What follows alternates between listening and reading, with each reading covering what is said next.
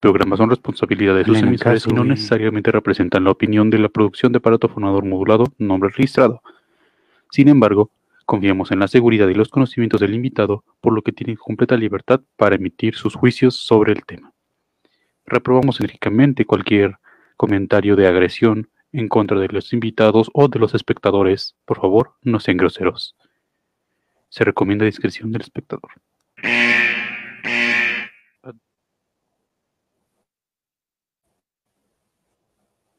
Órale, mijo, quite su chingadera que ya va a empezar mi programa. Televisa presenta en MP3. Ya comienza. Ya, porque nos meten copyright. Y la madre, la madre. Aportando al comentario de aquí el compañero Camborio. Lo, lo que susurra las golondrinas.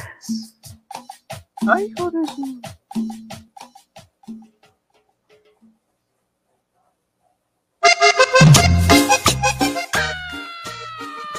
Ay, ay, ay, ay, ay, ya hacía falta, ya estamos aquí una vez más en este programa pues, tan querido por algunos, tan repudiado por otros, lo que susurran las golondrinas.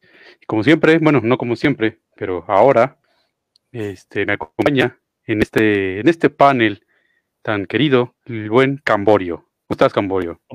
Muy bien, ¿cómo estás, estimado Currutaco? Aquí también presente.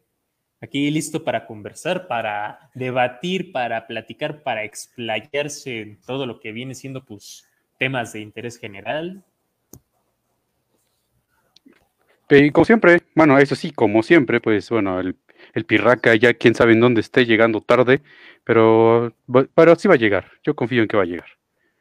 Esperemos que sí. Si no, pues solo sería cosa de ver los anexos de aquí de Ciudad Mesa. Y ahí lo buscamos. Sí, sí, sí. Bueno, este, como ya saben, esto es lo que susurran las golondrinas, un programa aleatorio en el que hablamos aleatorio sobre temas aleatorios y personas aleatorias. Creo que nunca había usado la palabra aleatorio tantas veces en una oración. Eh, lo usaste muy aleatoriamente. Bueno, sí. Eh, pero esto es lo que susurran las golondrinas. Eh, y como siempre, pues vamos a hacer una breve recapitulación de los temas que vamos a ver el día de hoy porque el día de hoy se viene, se viene con Tocho Morocho, con Tokio, Honda y Kawasaki. con todo, Simón, Simón, que sí. Pues hoy es un día muy relevante, muy importante para, pues para todo lo que viene siendo el pueblo mexicano. bueno, ya veremos, ya veremos. ¿eh? sí, sí, sí, sí, sí, ya veremos, ya veremos. Pero pues, este programa es un programa especial que pues vamos a empezar con los temas. ¿Qué vamos a ver esta noche por Rutaku? Pues el día de hoy, así vamos a hacerlo como fuera este, encabezados de noticias, ¿no? ¡Pam! El día de hoy vamos a ver aquí, este, primero una breve aproximación a nuestro amado, nuestro querido, la pieza fundamental, las venas, el sistema nervioso de la Ciudad de México, el sistema de transporte colectivo, el metro. Claro que sí. Y ahí habrá una sorpresilla, ¿eh? Porque todavía sorpresilla. Sí, sí, sí. Este, y bueno, esto, esto con el afán de podernos introducir directamente al tema principal de esta, de esta tarde, que es el, pues el, con, el recuento histórico, ¿no? Vamos a hablar un poco de la historia del 13 de, de agosto no necesariamente sobre el viernes 13, pero sí esta fecha tan importante para la historia en general de nuestra cultura, que es la caída de Tenochtitlan. Exactamente. Vamos a ver un recuerdo histórico sobre todo lo que aconteció previo a este suceso tan memorable, tan marcado en las propagandas chairas de, pues, de nuestro amado México, ¿no? También Seguido de eso tendremos una sección alta, harto polémica, un favorito aquí en lo que susurran las golondrinas, hablamos del debatitlán. Sí, es bueno, de algo que ya se ha visto en estas secciones de Parto Fonador. Este, al fin va a tener su propia sección. Vamos a hablar, vamos a debatir un poquito de este, de este tema, lo que, lo que simboliza. Y bueno, ya les tenemos una sorpresa porque no, no estamos solos. No estamos solos. hay alguien entre nosotros, además de nuestro Señor, que ya, Así ya es. estaremos introduciendo. Desde, así es, desde lo más profundo del Templo Mayor traeremos ante ustedes a Moctezuma Xocoyostli, claro. que No, no, sí. no, este, no, no, nos alca- no nos alcanzó. Sí, sí, sí, el presupuesto no es que cobraba. No, ah, eh, lo intentamos traer con la Ouija, pero como que a él no le gustan esas cosas, entonces. Dijo, no, No. yo quiero mis... ¿Cuántas plumas de quetzal tienen? No, no, pues aquí no hay quetzales. La Ouija no está en Nahuatl, entonces no, no pudimos. Pero hay alguien por ahí que nos va a estar acompañando en este programa. Y bueno, vamos a finalizar este, tal vez, con unas, vamos a hablar un poco de las representaciones que ha habido de este, de esta e- fecha tan importante eh, a través de la cultura, ya sea en libros, obras de teatro, en la parte musical, ya ahí nos, nos veremos. Y bueno, pero este programa siempre empieza de la misma manera. Este, les- efemérides de la semana. Claro que sí. a ver, hoy le toca al grupo tercero C. Buenas tardes. Se levanta en el mástil mi bandera, como un sol entre zefiros. Ya basta de eso, por favor. Sí, por favor, ya. Recuerdos de Vietnam. Sí, ya. 8 de agosto nace Emiliano Zapata, la estación del metro que ayuda a los universitarios. ¿Sí? ¿Sí es la estación? Sí, sí, creo que sí.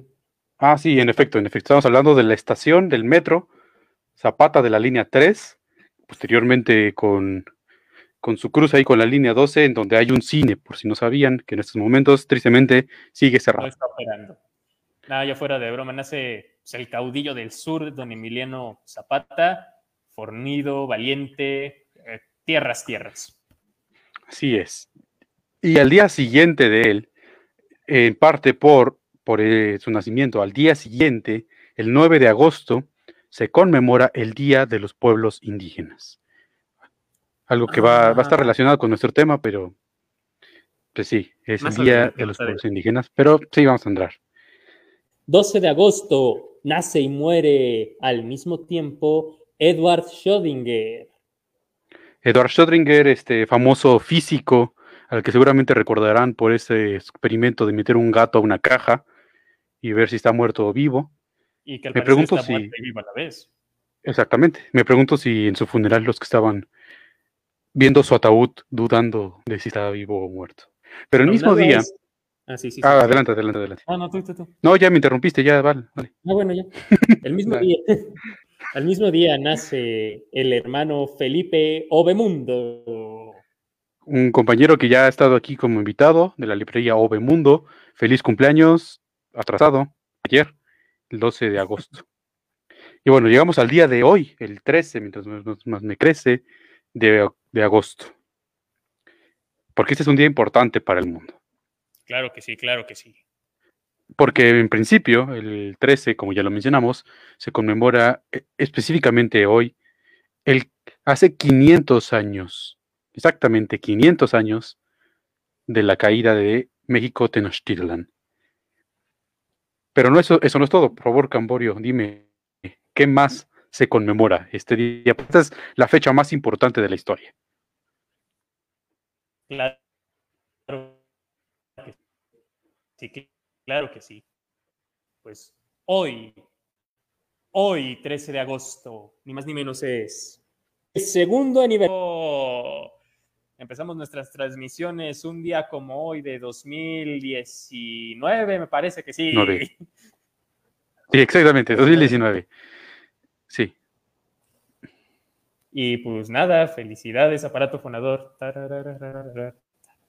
Y probablemente, bueno, en las próximas semanas estaremos haciendo nuestra puntual transmisión especial de aniversario, como lo hicimos el año pasado. Esperamos que todos se unan también. Pero eso no es todo. El 13 de agosto también, acá nos pasaron el memo, tenemos que pues, cumplir, ya saben, ¿no? El 13 de agosto también se conmemora el onomástico, el cum-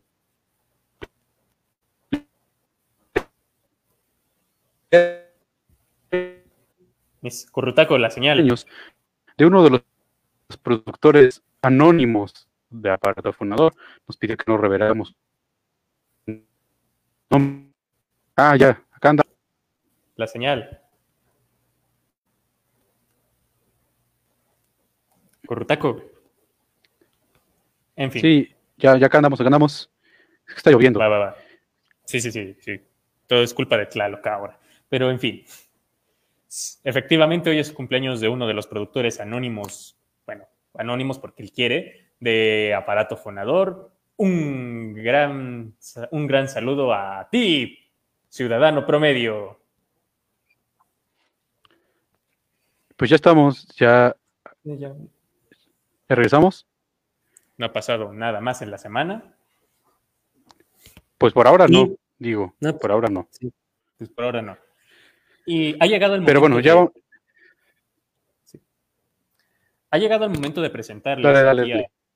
ha llegado el momento aquí para presentarles a una querida compañera, una eh, trabajadora de la cultura e incansable lectora. Y yo la conocí cuando se dormía en clases, la señorita doctora profesora Araceli Cerón. Sea bienvenida. Hola, ¿cómo están? Soy su peor es nada, ya que no pudimos revivir ni, A Moctezuma. ni y a ya- Moctezuma y pues León Portilla ya, también ya murió, sí, la murió. Malinche pues ya no la pudimos contactar por la Ouija y pues me dijeron pues ya, pues vente, ¿no? Y pues aquí estoy para hablar de cosas, de cosas interesantes. Claro. Bueno, ese es un término muy grande para este programa, interesante. Pero sí, aquí estamos. Sí, sí, sí. Y pues ha llegado la hora, ni más ni menos que de empezar con uno de los temas pues, que mueven a todo el mundo. Literalmente mueven a todo el mundo aquí en México. Es la... Todo el mundo es México, ¿no? pues, bueno, a todo el mundo aquí en México, a todas las personas, Ah, todos bueno. los ciudadanos. Bueno, no, no todo México, porque, sí, sí, sí, ese que no 1% tienen- no me bueno. interesa.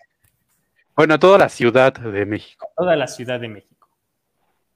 Y bueno, tampoco necesariamente, pero a la clase trabajadora de la Ciudad de México y zona metropolitana, aquí traemos aquí ni más ni menos que pues nuestra famosa limosina naranja, el transporte del pueblo, estamos hablando ni más ni menos que de el metro de la Ciudad de México, popularizado por Chava Flores en aquella icónica canción de los setentas del metro que va en que es grandototote y así segurote y rapidote. Currutaco, ¿tú qué opinas del metro? ¿Has tenido una experiencia así, una experiencia así locochona ahí en el metro, algo que te haya pasado ahí?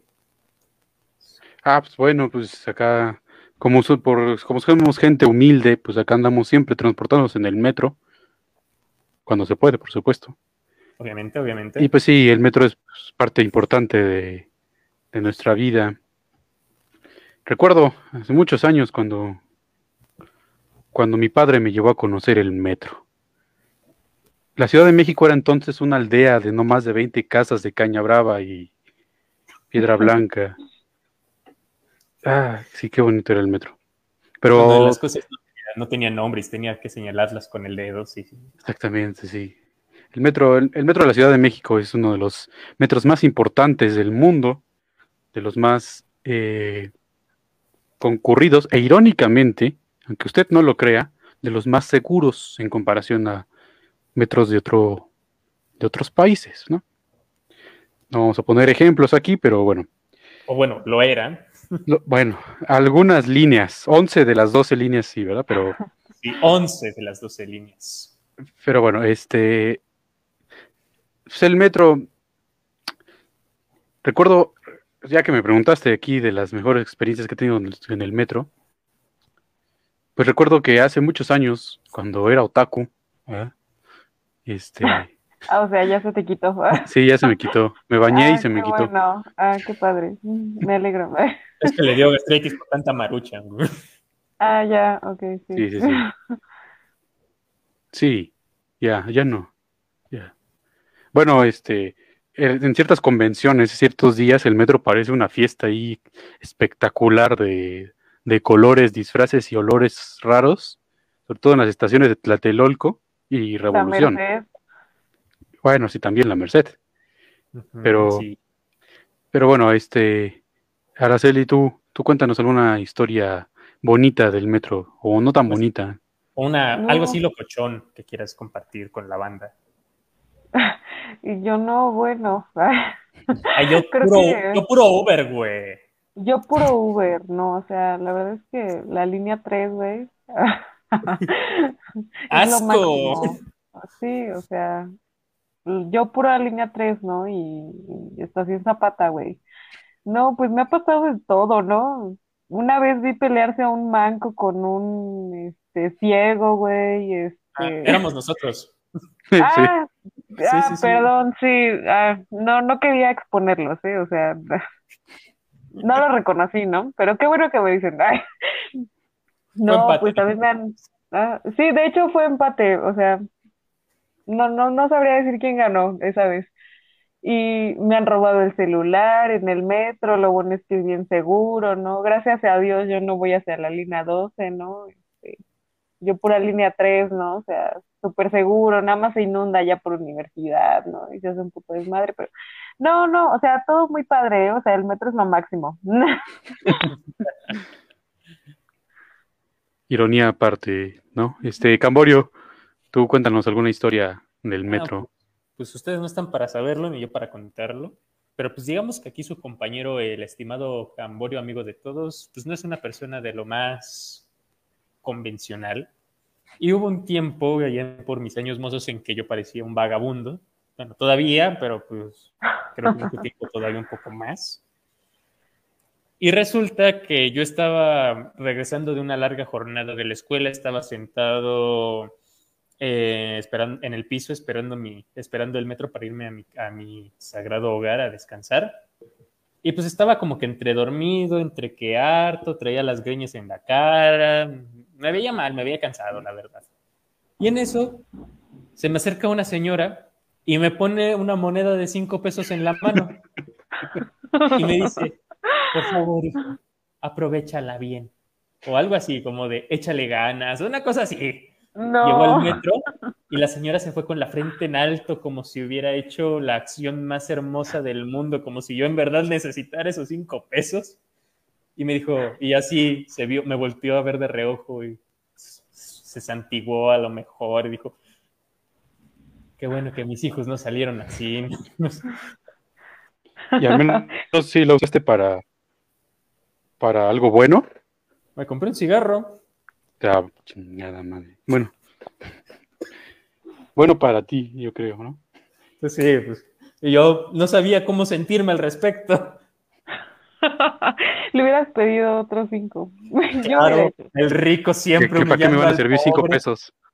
Me hubiera dicho, señora, cinco pesos es lo único que trae, en serio. O sea, cinco pesos no me van a sacar el foco de la cabeza, ¿eh?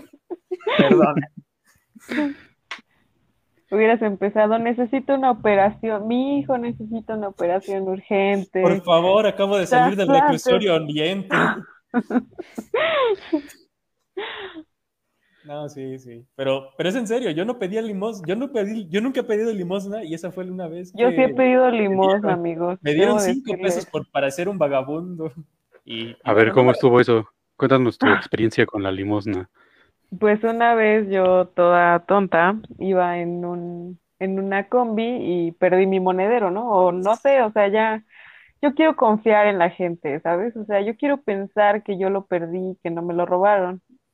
Entonces, bueno, perdí mi monedero y entrando al metro ahí a la sagrada estación de Tepalcates, me di cuenta que no traía ni un quinto, ¿no? Y fue como de, Dios mío, ¿y ahora qué hago? Ilumíname, por favor. En ese momento quisiera que la señora que le regaló los cinco pesos al chico ese Camborio, me Camborio. hubiera regalado, me hubiera regalado a mí esos cinco pesos, ¿no? Y el chiste es que me puse a tienes que estar harta de la vida, de la greña larga, parecer mujer y, y aparentar cierto grado de adicción a sustancias ilícitas. Eso, eso parece es lo que funciona. Y me puse a pedir limosna, amigos. Fue, fue algo- una experiencia renovadora en mi vida, ¿eh? ¿Saben? Gracias, Y- señor. Gracias, señor, que no señor. conozco. Sí, gracias, Señor, que estás en los cielos, que no conozco, nunca he visto y nunca he hecho nada por mí. Pero, Yo me refería al señor que te prestó el dinero. ah, este, no, de hecho fue una chava que muy amablemente sí, si en algún momento está escuchando esta, este programa, chica, te lo agradezco desde el fondo de mi corazón. Seguramente si nos va a escuchar este programa, lo escuchan todos. Sí, o sea, claro. No, que el es. Sí, no. La muchedumbre, sí, sí. Nosotros éramos la muchedumbre, precisamente. De hecho, sí, bueno. Pues gracias, ¿eh? Que Dios te bendiga. Y bueno, Ah. pues seguramente se estarán preguntando, ¿todo esto qué, no? Sí, ¿no? Pues en realidad no tiene nada de razón de ser, pero eso nos llevó a pensar este, eh, a la producción de aparato fonador modulado, que el metro es una parte tan fundamental de nuestras vidas que en realidad la gobierna. La gobierna de la misma manera que los astros gobiernan. Básicamente, las estrellas son los astros. Las, la- las Sí, eh, las- las líneas son los frases, astros. frases inmortales, las es- básicamente las estrellas Las estrellas son son los astros. los astros. Quiero una imagen. Quiero una imagen en blanco y negro. Sí, eso. este, Pam, si estás escuchando, ya sabes, esto, esto va a estar. Frases inmortales del Camborio, se va a ir. Pero bueno, eh, sí, pr- prácticamente las estaciones son los Las astros. Las astros. Las enrevesadas líneas del mapa son la carta astral que nos rige. Y es que por eso que en esta ocasión hemos traído una sección zodiacal. Ah, caray, ese zodiaco no. No, no, no. Pero está chida. Que no era otaku el muchacho, ¿eh? Ya no es otaku el muchacho. Ya no soy otaku. Porque traemos los horóscopos. Pero los horóscopos Del metro. del metro. ¿Qué línea es? Según tu signo zodiacal. Vamos a averiguarlo, mijo. Vamos a averiguarlo. Araceli, Tú- Araceli. ¿Qué vibra me das? No sé. A ver, ¿qué, qué es, cuál, es tu, ¿cuál es tu signo, mija? ¿Cuál es tu signo? Se supone que tienes que adivinar. Ay. Ah, No, mira pues- que. No, no te preocupes, mira- nosotros lo vamos a adivinar. Vamos a leer tu, tu, tu- tu aura. Vamos a tirarte Sí la es, carta. sí.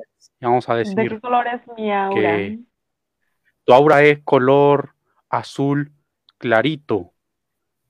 Azul clarito, como la línea 4 del metro. Porque Oh my God. según nuestras cartas astrales, Capricornio, que es tu signo, me parece. Mm, oh, Dios, estoy sorprendida. Claro, sí, soy Capricornio. 3 de enero. Las Obviamente, estrellas me sí. dicen. me Espero mis regalos.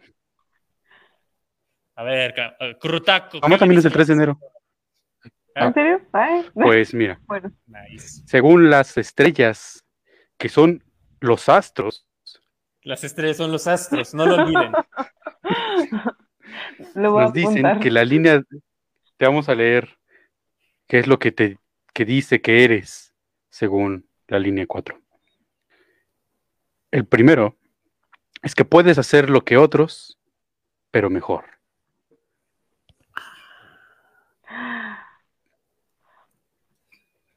También Camborio, por dice favor. También dice aquí que eres radiante, despreocupada, de ensueño. Wow. Despreocupada, También-. Que te gustan los mamuts. Y la estatura de la cabeza al cielo. Esa es tu carta astral, Araceli. Eso es lo que me dice. Eh, cuidado con tu- y tu esposo, ten cuidado con él, mija. Trabaja con una rubia y te lo estás sacando.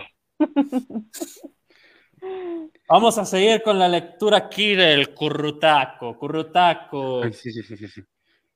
A ver, Dime, ¿qué dime, dime. signo? ¿Qué signo? ¿Qué signo? ¿Qué signo? Es que si ¿Qué te digo me vas a odiar. A Si les digo me van a odiar. Con eso ya deben saber cuál es. Claro que sí, claro que sí. Aquí está todo presente, todo presente. Y estamos que eres. Eres un tal Géminis, ¿verdad? Ay Dios, ¿cómo lo saben? Géminis, Géminis, Géminis. Sí, soy Géminis.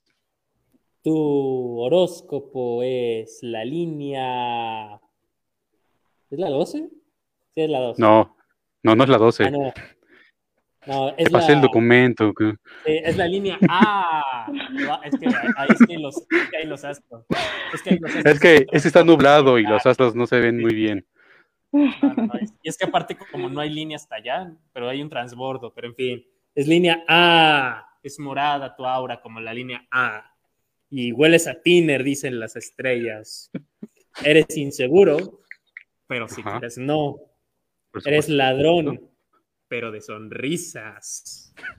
Y nadie quiere ir a tu casa, carnal, vives re lejos.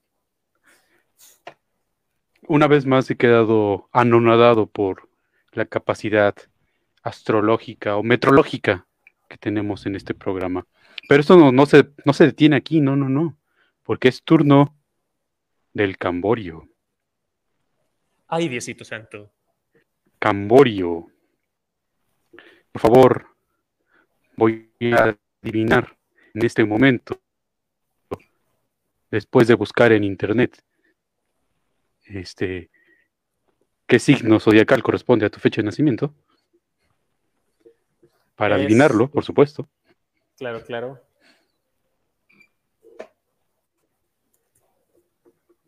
Tengo esperanzas. Bueno. No sé, a ver. Apúrate tú. Mi computadora está lenta. Ah, no, no, no. Es que No, pues, sí, no ah, pues miren. Ya, ya Laura. adiviné, ya adiviné, Ah, ya ya, adiviné, ya. adiviné, Ya, bien, ya adiviné, ya, ya A adiviné, ver, a ver. yo adiviné, ya adiviné. Sigo adelante, haciendo tiempo, pero ya adiviné. Adelante, adelante. Veo que tu aura es amarilla. Amarilla como el sol. Amarilla como el huevo. Y Ah, amarilla como la línea 5 correspondiente a Leo.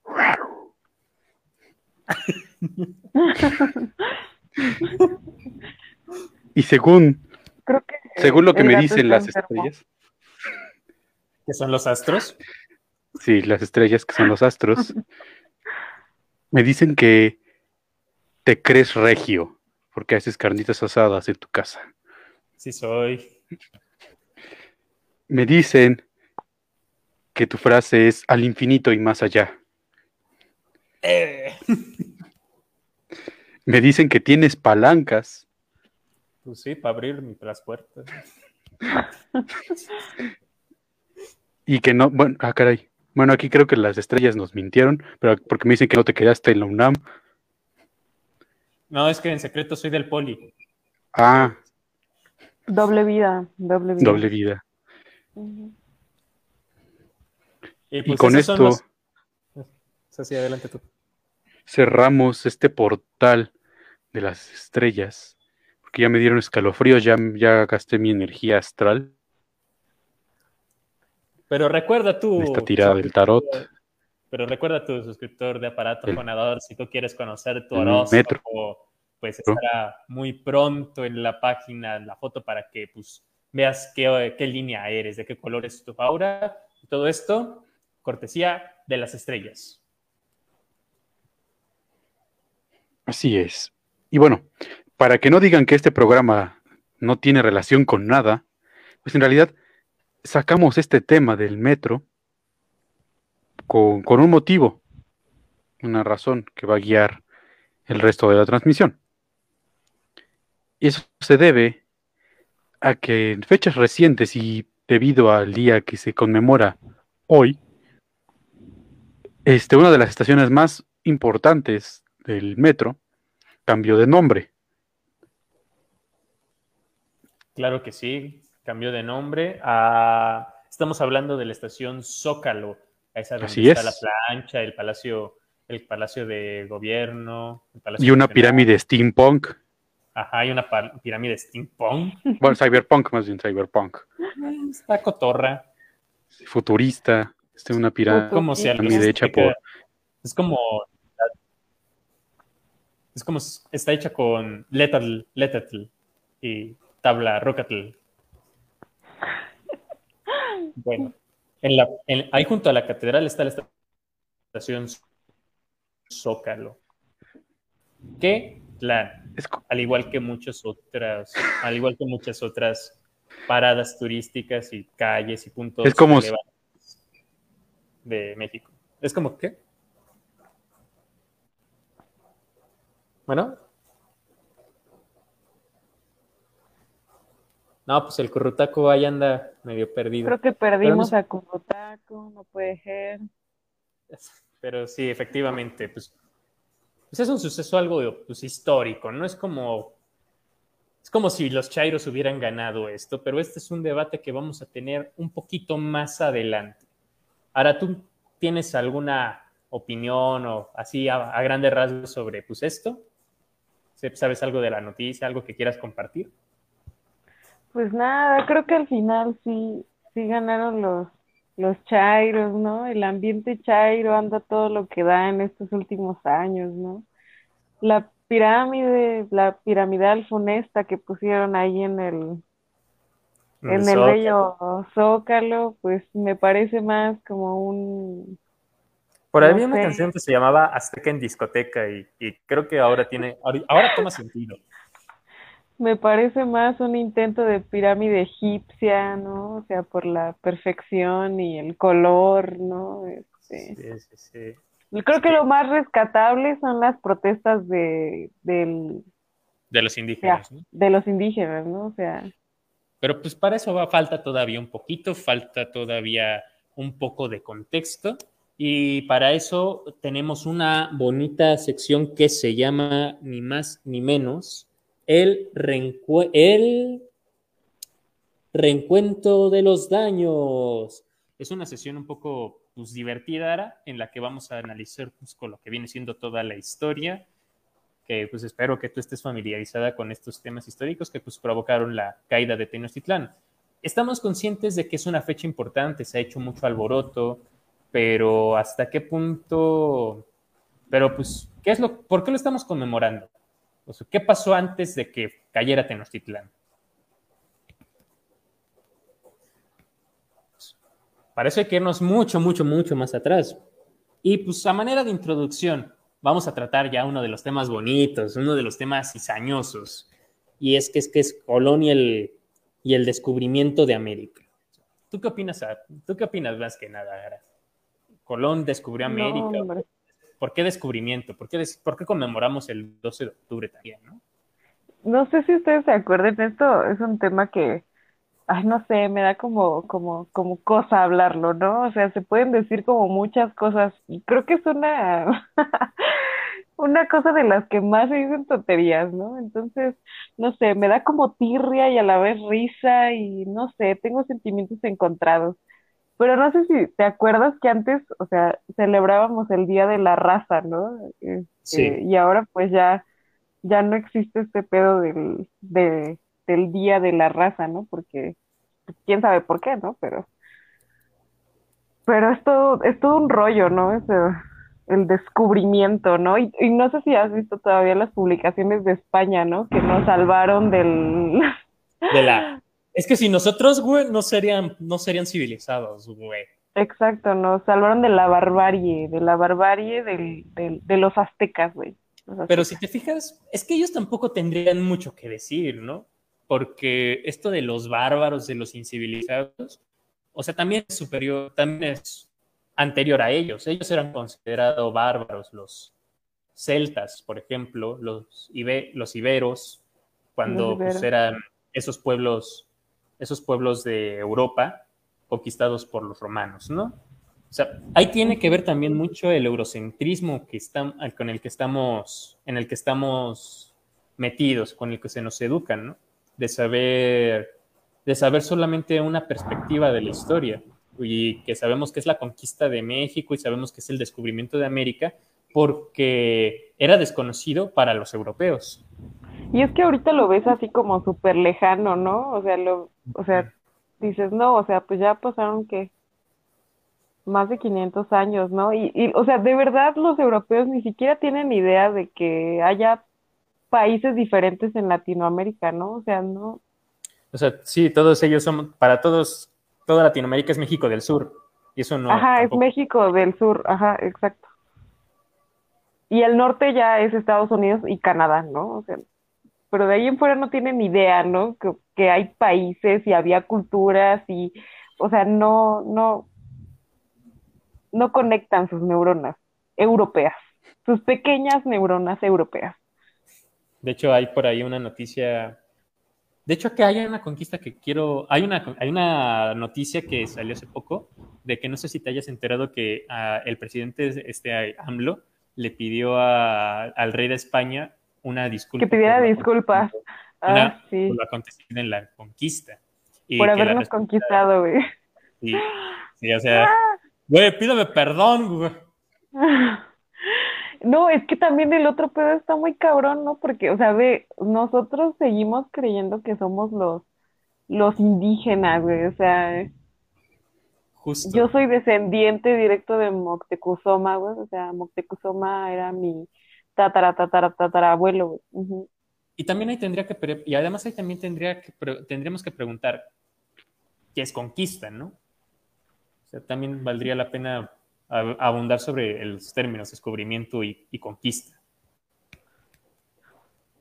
Sí, pues es que, o sea, yo, es que abordan mucho eso del descubrimiento, ¿no? O sea, del, de la casi creación, ¿no? De la invención de América, ¿no? Que se, se inventó como parte del mundo, ¿no? Como algo que no existía y de repente llegaron los españoles y ¡pum! Existimos, ¿no? El descubrimiento, ¿no? Además, ¿por qué ese descubrimiento? O sea, eh, y justo eso es lo que, es- eso me gusta mucho lo que piensas, porque hasta cuándo, cuándo podemos hablar de un descubrimiento y cuándo no podemos hablar de un descubrimiento. Porque, por ejemplo, ¿por qué no podemos decir que los mayas descubrieron, que los aztecas descubrieron el lago, la- el lago del centro del país? Sí, sabes, ellos- a mí me sirve mucho como, como invertir los papeles, ¿no? O sea, ¿por qué no podemos decir que, que los mayas descubrieron a los españoles, ¿no? Justo. O sea, ¿por qué no podríamos hacer una lectura contraria y decir, no, pues es que los mayas descubrieron a los bárbaros españoles, que eran además- sanguinarios, desgraciados y usaban espadas. Y además también hay, porque también hay una idealización enorme en ambos bandos, los europeos, que Sí. se idealizan a sí mismos y también ciertos pensamientos eh, americanos que idealizan a los europeos para bien o para mal, y que a la vez idealizan a los indígenas. Y precisamente la idealización de los mexicas es pelig- eh, también es peligrosa porque así como hablamos de conquista española y barbarie, también y de conquista española y de todo lo que hicieron ellos, también podemos hablar de las conquistas que hizo el, del imperio azteca. Y también ahí valdría la pena preguntar. Aquí, buenas tardes, buenas tardes. Y bueno, Bueno, buenas Bueno. tardes. Bueno, aquí no hay pan duro, niño. No, no es cierto. Ah, bueno. Ya, perdón, ya eh, tuvimos algunas fallas técnicas ahí. Ya saben que aquí llueve y el internet se escapa. Sí, sí, sí. Sí, ya, ya, acá- ya andamos poniéndonos, poniéndonos al tiro. Qué bueno que estés de vuelta con nosotros, Currutacos. Te, te extrañé. bienvenido, bienvenido. Gracias, gracias. Siéntete como en tu casa, ¿eh? Muchas gracias. Estamos hablando de conquista y estamos hablando pues, de este choque entre dos mundos, entre el eurocentrismo y pues la visión mesoamericana, creo que sería una palabra adecuada, de los pueblos indígenas de, pues, de esta época, ¿no? De esta época precolombina. ¿Está bien? Pues, Algo que ah, qué quieras bueno, qué bueno, me alegro. No, no, sigan, Ah. sigan, síganle, síganle. Se oye interesante Ah. su tema, ¿eh? O sea, Como que amanecí muy preguntón, dice. No, no, no, adelante, adelante. Continúen. Ah, bueno, pues te iba diciendo, entonces valdría la pena si, pues en teoría ambos, ambos aludimos, ambos visiones aluden a una conquista de un pueblo superior a un pueblo sometido. Entonces, ¿por qué condenamos una, e idolatramos otra? Sí, pues es parte de identificarnos, ¿no? Con, con un bando.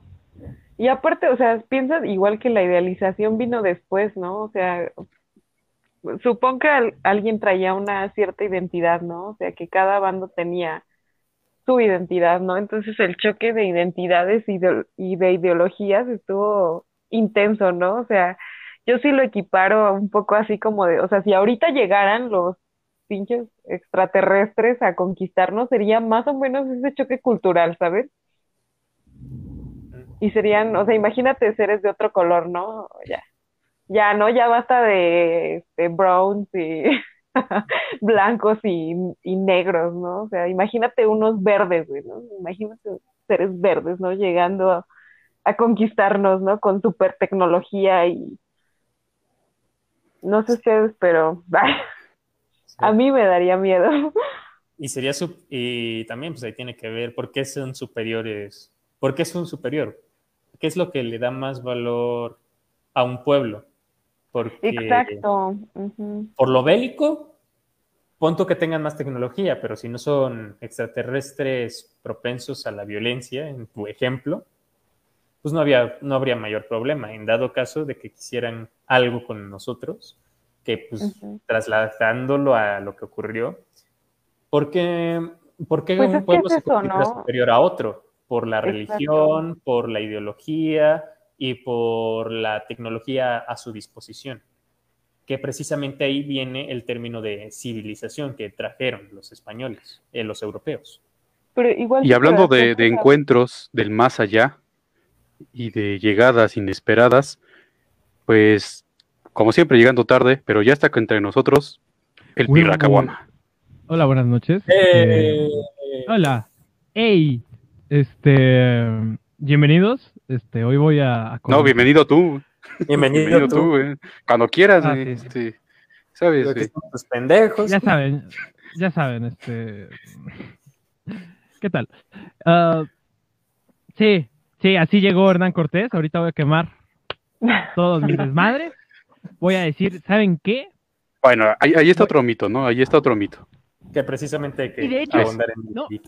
Es que vengo tarde, vengo tarde porque eh, déjenme decirles, este, estuve con una plática, estuve platicando con un historiador, bueno, con dos historiadores, la verdad, eh, al cual se mando saludos, mando saludos a, eh, a- eh, a Enrique, a Enrique Ken y a Enrique este, Krause. Cuauhtémoc Sánchez.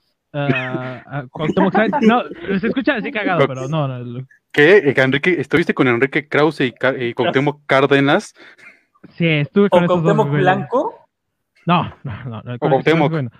De las tostadas de pata. Sánchez, el de los libros de motivación. Ay, Dios, Ajá, Dios. Ay, no, ¿Era ese? Ahora, No. Buenas tardes. Te trajimos porque pensamos que... Bueno, ya. Ah, ah, ¿El de No, corazón no, de campeón? Dios mío. Al de cal- el del, ¿cómo se llama? El Corazón de campeón, pa- sangre de campeón. caldito de Sangre pescado, de ¿no? campeones, sangre de campeones. Sangre de campeones y caldo de pollo para el amor o el corazón, algo así, ¿no? Caldo de Ah, ah, pollo no. Para el alma, para el Para el alma. Ya alma. lo leí tres Para el alma. ¿sí? Ah, Respeto, Porque- respeto. No, chavos, no. creen en la autoayuda, no funciona. bueno, Sí, estuve con sabe. esas dos personas. Eh, y me comentaron muchas cosas y que me comentaron, bueno, me comentaron sobre este tema de, de Hernán Cortés y la quema de los de sus barcos. Ay, güey. Que cómo está el mito, que, que ustedes saben contarlo mejor porque yo, yo no, no sé contarlos, la verdad. Mitos. El mito. A ver, Currutaco. A ver, pues se supone que, bueno, una vez que, que Cortés este, llega aquí, a, desembarca en, el, en la Villa Rica de la Veracruz, como le nombró, eh, pues quemó sus, sus naves con intención de sus... Sí, también traía unos surus, no sé, traía unos... Obviamente barcos. Obviamente estaba hablando de barcos cuando digo naves, ¿no? traía ahí unos marcianitos verdes también. Traía una carabela tuneada, güey, luces neón. No, traí- traía ahí el halcón milenario. Ahí llegó así. Turururu. Bueno, sí. Quemó sus barcos, sus navíos, eh, en un intento de pues, marcar un, un, pues, un punto de no retorno. Que ya no, ya no tendrían que regresar. Bueno, sabemos que vino de Cuba, rompiendo un poco de sus órdenes. De Que tampoco rompió órdenes, pero bueno, ya. Eh, bueno, estamos ver, hablando de los pues, mitos. Aquí estamos ver, hablando del mito, ¿no? Sí, sí, sí. Ver, Estamos Cortés, contando el te mito. dije- Te dije, güey, que no te fueras a que no te fueras a México, no te fueras a al nuevo mundo, güey. Tienes que avisar, cabrón. No te mandas solo, mi rey. Yo aquí con el Jesús en la boca. Soy Diego de Velázquez. Sí. Maravillosa interpretación de Diego de Velázquez. Yo así lo topé, la verdad, muy, muy atinada. Sí, sí, sí. Y bueno, entonces se supone que ese es el mito, ¿no? Que para evitar este, pues no, acá con su mentalidad de tiburón que traía, este, ¿sabes qué, Paps? Es todo o nada. Ya no regresamos. Imagínate, güey. Veracruz, güey. Una olla podrida, mamalón, güey. El Unas truchitas, güey. Unas jaivitas. No, pero es que eso cabe aclarar. El primer, luego, luego que quemaron las naves, se hizo, un- se hizo una, una comida entre todos los marineros que es un Bueno, cocido de Bueno, un chingo. ya que Ajá. si es, si es mito lo de las naves, a lo mejor lo de la olla podrida también es un mito, ¿no? También puede ser un mito, que, bueno, cuentan que O por lo menos eso es lo que la gente cuenta.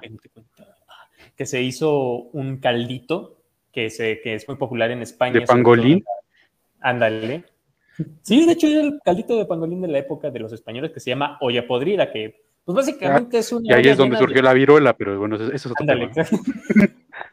y básicamente la olla podrida es un caldito de, pues de todo lo que sobra, güey, de, ah, de alubias, de las patas de los puercos, de las orejas, de todo, todo, todo, todo, todo lo que no se pudo comer, se echa al caldo, se hierve, se pone con alubias y eso es la olla podrida. Y pues dicen que eso fue lo que comieron ese pues, día que llegaron aquí a Veracruz. Ah, pues yo me hubiera echado una jaiba, no sé. De seguro lo dijo Vox, ¿no? Esa Ese bichito mamada. ahí con una corona, ¿no te parece? Pues ya, Sí. ya eran No, partidarios de la- la corona. Estás en la playa, comer un caldo, no, está muy raro, ¿no? Sí. Los españoles raros. Es como, ¿qué vamos a comer hoy, jefa? No, pues un caldo de pollo, no manches, jefa. Una olla podrida, estamos a 30 grados. A grados. Bueno, ¿Eso significa que mi mamá es española? No mames, güey, qué pedo. ¡Jefa! Bueno, bueno, entonces, si ese es el mito, entonces, ¿cuál es la, la verdad? La verdad, nada más ni nada menos es que no, no quemaron sus, sus, naves. sus naves, pero eso no significa que pues, estuvieran, fuera, utilizaran de Uber, sino dijeron, ¿saben qué? Aquí la dejamos, ¡pum! La sentaron. Examinaron el panorama, el territorio, vieron si era habitable, si era, joder, buenas tardes, ¿no? Y como dijeron, como no hubo tanto problema, se quedó ahí las naves que próximamente se iban a utilizar para la construcción de catedrales allá en este allá en La Veracruz, justamente. Ah, y no solamente la madera, sino todo el hierro, o sea, no quemar, o sea, ima- imagínense, pó- pónganse, pó- pónganse en este, en, en este entorno. Eh, son, vamos a Marte, imagínense. Bueno, este, a, a Sat- a Saturno, a lunes, a, a- a luna, a la luna. No puedo decir a Saturno. No, al lunes, vamos al, viajamos al lunes. Viaje- Supongamos que vamos a la ah, luna. el caballo se llama Viernes. Construimos un cohete, nos Ajá. trepamos y nos vamos al lunes. Al va. lunes. A las estrellas que son los astros y los días también. ok, vamos al lunes en la luna. Entonces, El lunes nos vamos a la luna, va. ya. Luego nos vamos a la llegamos luna, a, llegamos a la luna y pues no mames, es un lugar de, de- de- tal cual no, no topamos ni madres de la luna, no sabemos qué se come, no sabemos este, si hay Uber, no sabemos si ¿no? hay Wi-Fi incluso. Entonces, hay wi- ¿ustedes, Wi-Fi en la luna, ¿eh? Sí, Wi-Fi en la ¿ustedes luna. qué creen que sea lo más lógico? ¿Quemar nuestro pinche transbordador a la verga y decir aquí vamos a hacer nuestra tribu? ¿O utilizar en nuestro transbordador para, yo qué sé, para hacernos unos escuditos, nuestra armadura de hierro con encantamiento de protección 4? Si no es Minecraft, güey. ¿Entienden? O sea, este... ¿Por qué no? Cortés ya eh, se ha Sí, demostrado ¿por qué que no es pendejo ese güey. Entonces se me hace una estupidez. O sea, Yo la que neta me hubiera regresado, güey. O sea, imagínate, Europa, Veracruz, no hay casetas, güey. O sea, llegas y chingas. aquí no hay que café de altura, qué pedo. navegar, güey. Güey, No hay casetas, güey. Son cuatro meses de navegar, güey. Empacas unos cocos, güey, ya te regresas, madre. Es que mientras tanto lo estás e- empacando, ves un güey corriendo hecho la madre, y dices, ¿qué pedo, no? Y que te dice, lo no, bueno, empacas también, te lo Lo cargas, empacas, las ¿no? carnitas, güey, pues sí. Y, y el corredor te dice, no, es que tengo que traer este pescado a este Moctezuma. No, no, no, te me empacas, carnal. O sea, no,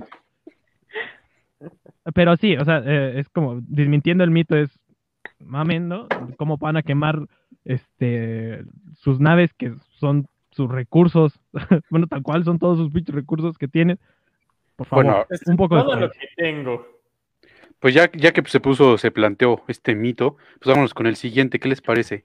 Que no solo es relevante, sino que es uno de los más grandes mitos que se ha hecho en torno a la figura de una persona. De una Los Reyes mujer. No, de una Ah, mujer. Malitzin, la Malinche o Doña Marina, como sea que le quieran llamar.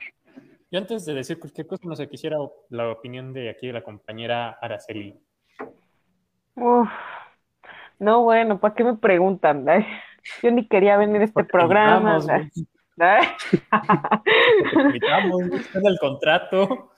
Ah, no me están pagando, ¿eh? O sea, yo nada más quiero decirle al, ¿No te están a los pagando oyentes dos? que no, no, me está pagando, o sea, yo... No, pues es el gran mito, ¿no? Me perdonas, O sea, estamos es como... Más te vamos a cobrar. Continúa, continúa, güey, cuando quieras, ¿eh? ya no vuelvo a venir, este, no, pues es el gran mito, ¿no? O sea, yo sí lo equiparo ahí medio con, este, no sé, eh, María Magdalena, ¿no? Es una traición más o menos de ese tamaño, ¿no? Judas, ¿no? Judas el Iscariote, ¿no? Más o menos así es la traición a la, a la nación, ¿no? O sea, yo, no sé, pero es que, o sea, hay como mucha eh, historicidad popular, no sé si lo han notado, ¿no? Y me encanta, ¿no? O sea, es como, como la gente en la actualidad construye la historia sobre la Malinche, ¿no? O sea, desde los que la ven como la traidora, los que la ven como la, este, la amante completamente del, del conquistador, ¿no? No sé, no sé ustedes cómo lo vean, pero yo la neta siento que era un pedo ahí bien erótico, ¿no? Con el, con este Cortés, ¿no? Este, aparte los hijos, ¿no? Que tuvo con él, este, No, y también la Dijo función, Martín, ¿no? O De- sea, los dos Martínez, ¿no? Esa, esa historia es magnífica, ¿no? Este, Chismecito. Martín el hijo. ¿La El, podrías contar eh, aquí para los compañeros de aparato fonador que no tengan el gusto? Pues eh, se supone que Hernán Cortés tuvo un hijo legítimo con su esposa en, en, en España que se llamaba Martín y con eh, la Malinche tuvo un hijo que también eh, se llamó Martín, ¿no? Pero pues uno era el hijo obviamente Para ilegítimo no confundirse, ¿no? para, para no confundirse, ¿no? O sea, Martín, ah, tú también, ah, Martín, ah, sí. Y pues, o sea, está- imagínense la, el, el choque, ¿no? O sea, de, de culturas, ¿no? Tener dos hijos, este, completamente diferentes, ¿no? O sea, un Pedro Páramo, ahí viene el Pedro Páramo histórico, ¿no? O Vine a sea, Tenochtitlan porque me dijeron que acá vivía mi padre. vine a Tenochtitlan porque me dijeron que acá vivía mi padre, Hernán Cortés. Por De verdad, o sea, vivía él- mi padre, ¿no? que, o sea, mi papá no se fue por una caja de cigarros, ¿no? Mi papá se fue a conquistar.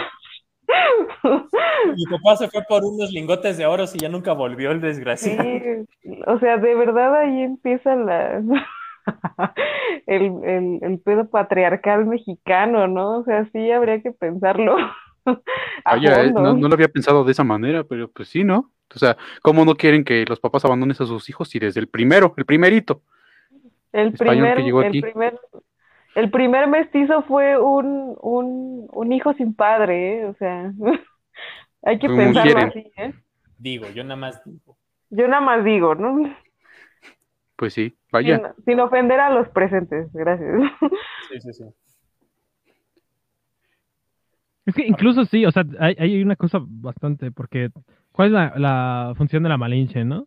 Como en estos, como la amante, ¿no? La, la pareja sentimental de, de Cortés, ¿no? La De- lengua, Obvio- ¿no? o sea, obviamente, También, ajá, la lengua, ¿no? traductora. Aparte de la la la traductora.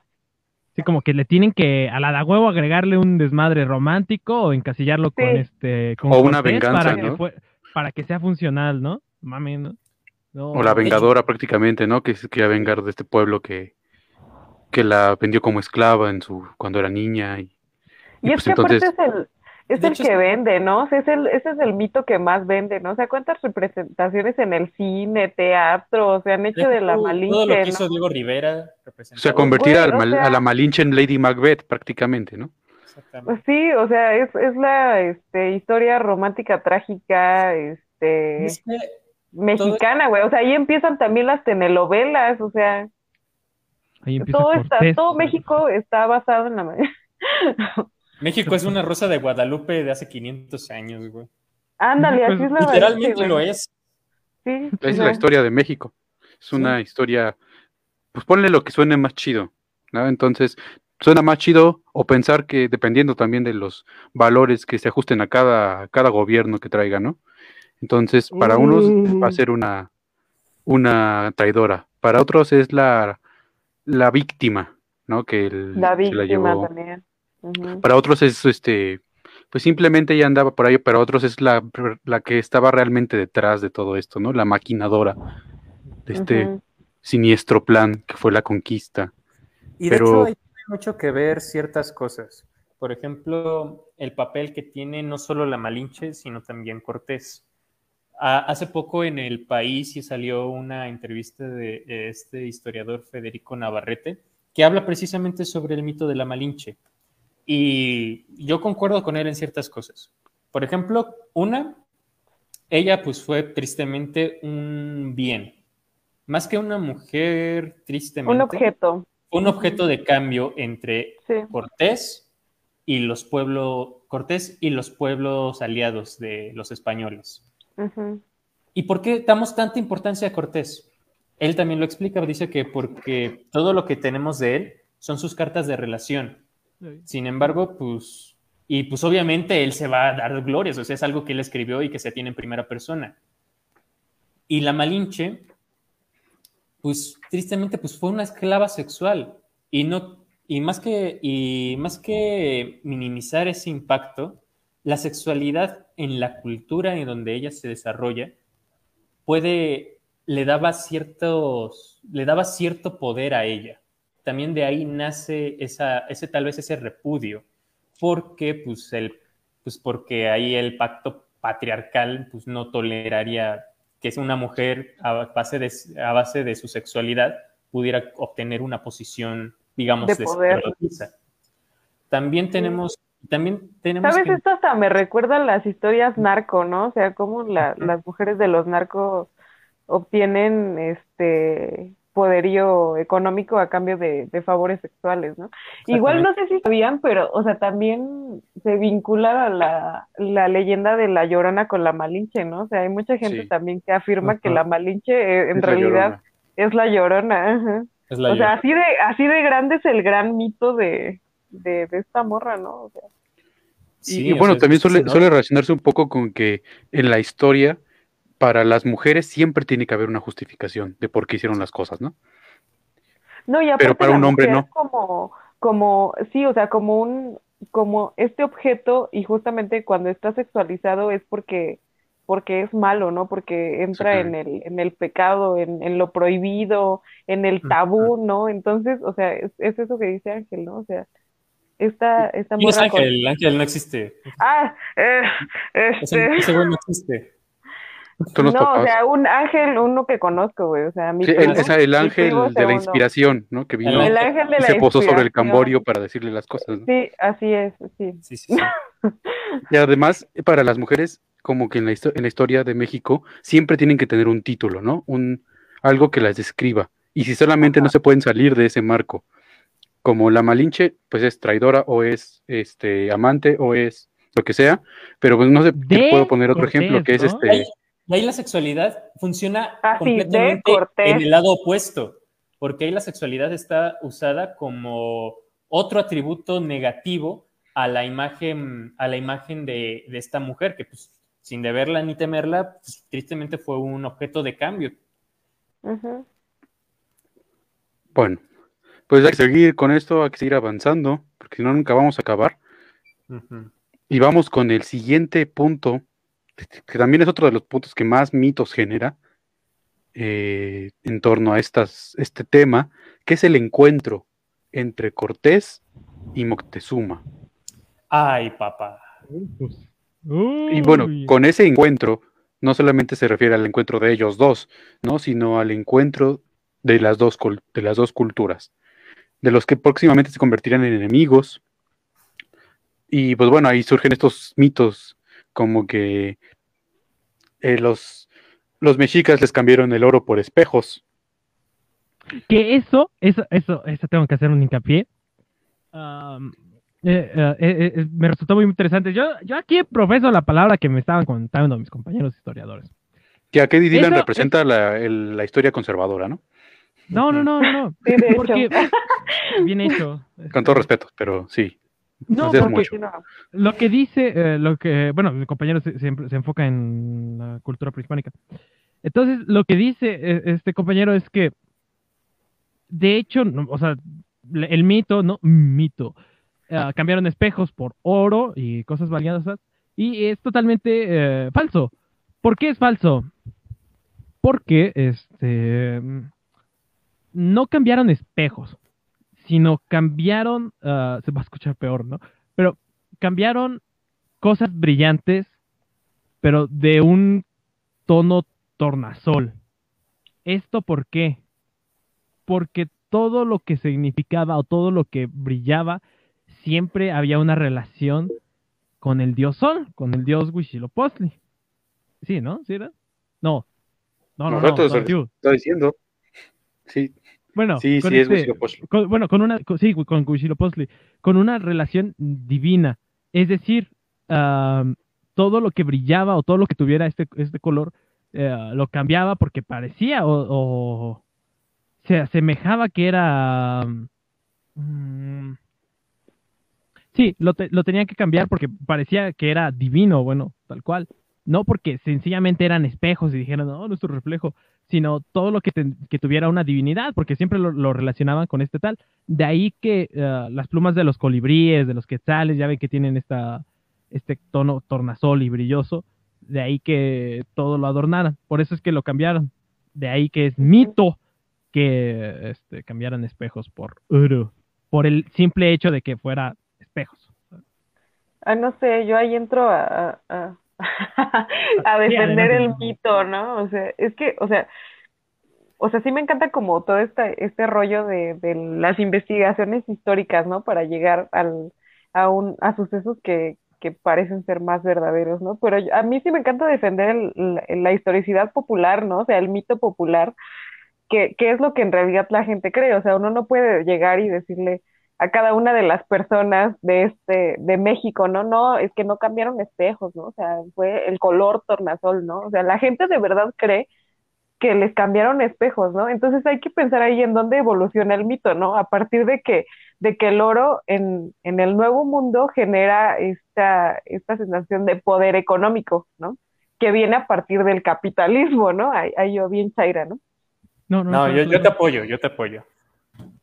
Entonces, o sea, a, par- a partir de, de esa transformación, ¿no? O sea, de que el oro se convierte en un, en un, que con poder adquisitivo, pues es donde se genera el mito del, del nos cambiaron, nos dejaron espejos, ¿no? O sea, porque, o sea, México era rico, ¿no? Era- éramos, éramos la potencia, ¿no? O sea, ni siquiera podríamos decir eso, ¿sabes? O sea, ni siquiera éramos como la potencia, ¿no? Sino más bien es como, como decir, es que pobrecitos de nosotros, ¿no? O sea, no nos dejaron los espejos y se llevaron el oro, ¿no? Si no, México, puta, hubiéramos ganado la Primera y la Segunda Guerra Mundial, ¿no? O sea, fácil, ojos cerrados. ¿no? Que eso, eso viene para después. Lo que estás diciendo lo voy a retomar, pero eso viene para Sí, después. sí, viene después.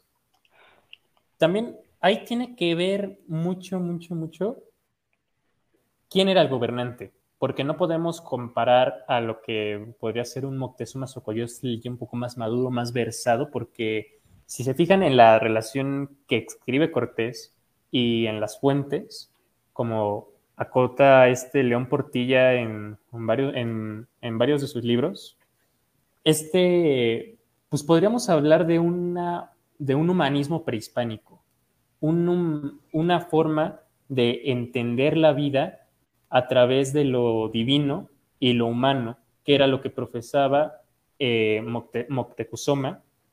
y era lo que motivó sus y era lo que motivó su forma de pensar y su forma de dirigirse ante los dioses que en este momento que llegaron, porque también ese es otro mito, se pensaba que estábamos hablando con los dioses y quién sabe qué y, y shalala, shalala. Y aunado a esto, este era el Moctezuma que no aparece en la relación de Cortés.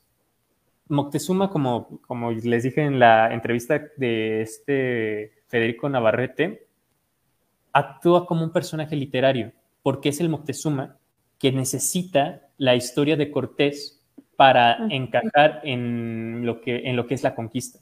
Moctezuma, tiene que ser sumiso, tiene que ser tonto, tiene que ser casi un niño ingenuo que me va a dar lo que yo quiero para que yo pueda probar que no solo soy el, a lo que, lo que este pueblo espera de mí, un Dios, sino que también puedo probar allá en mi tierra que soy capaz de controlar esta situación, que soy capaz de controlar y de conquistar este pueblo, que es al fin y al cabo lo que se pretendía. Por eso el Moctezuma de Cortés no es el mismo que el Moctezuma que realmente se encontró con los españoles, que venía versado de una cultura y de un pensamiento que abarca no solamente a, Nezahual, a Nezahualcóyotl, a Xayacatl, es, va mucho más allá.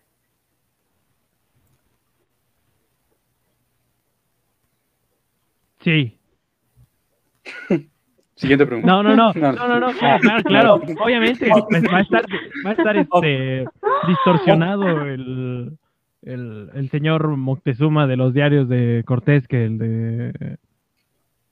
Pero es que- de por sí el indígena está distorsionado desde, desde el inicio, ¿no? O sea, lo que sobrevive en, en gran parte, pues es la, la versión española, ¿no? O sea, estamos, eh, o sea, somos los, los inocentes, ¿no? O sea, los, los que no tenían malicia, ¿no? Los que los frailes querían este, dejar en, este- en pureza y este y que hecho- no teníamos codicia ni maldad y éramos el pueblo perfecto, ¿no? Se supone. A e- ese No sé qué tipo de, de lo que de lo, de lo que describe se le llama este no indigenismo, indigenista se, se llama. Ajá. Y eh, este hay una hay un Clorinda Mato de Turner en Ave sin nido representa muy bien lo que estás diciendo porque es una novela en donde representa un pueblo en donde están lo- los este, los habitantes nativos de ahí y todos son buenos, bondadosos, este Son como niños, como niños chiquitos. Ajá, tal Como cual, como niños. Que pues, mm, somos, somos humanos, chicos. Pero, no sé.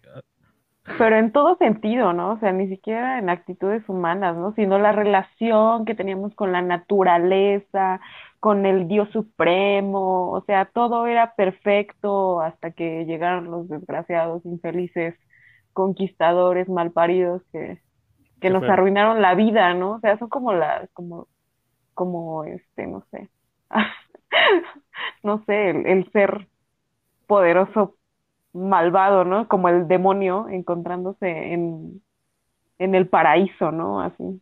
La serpiente, güey. Y justo por eso, este, no, a veces, a veces co- por esa visión del, del indígena, no aceptan el, el, la, los cambios culturales, ¿no? Eh, en donde trans- hacen el Padre Nuestro en agua. No, sí, el, no, Ah, sí. sí.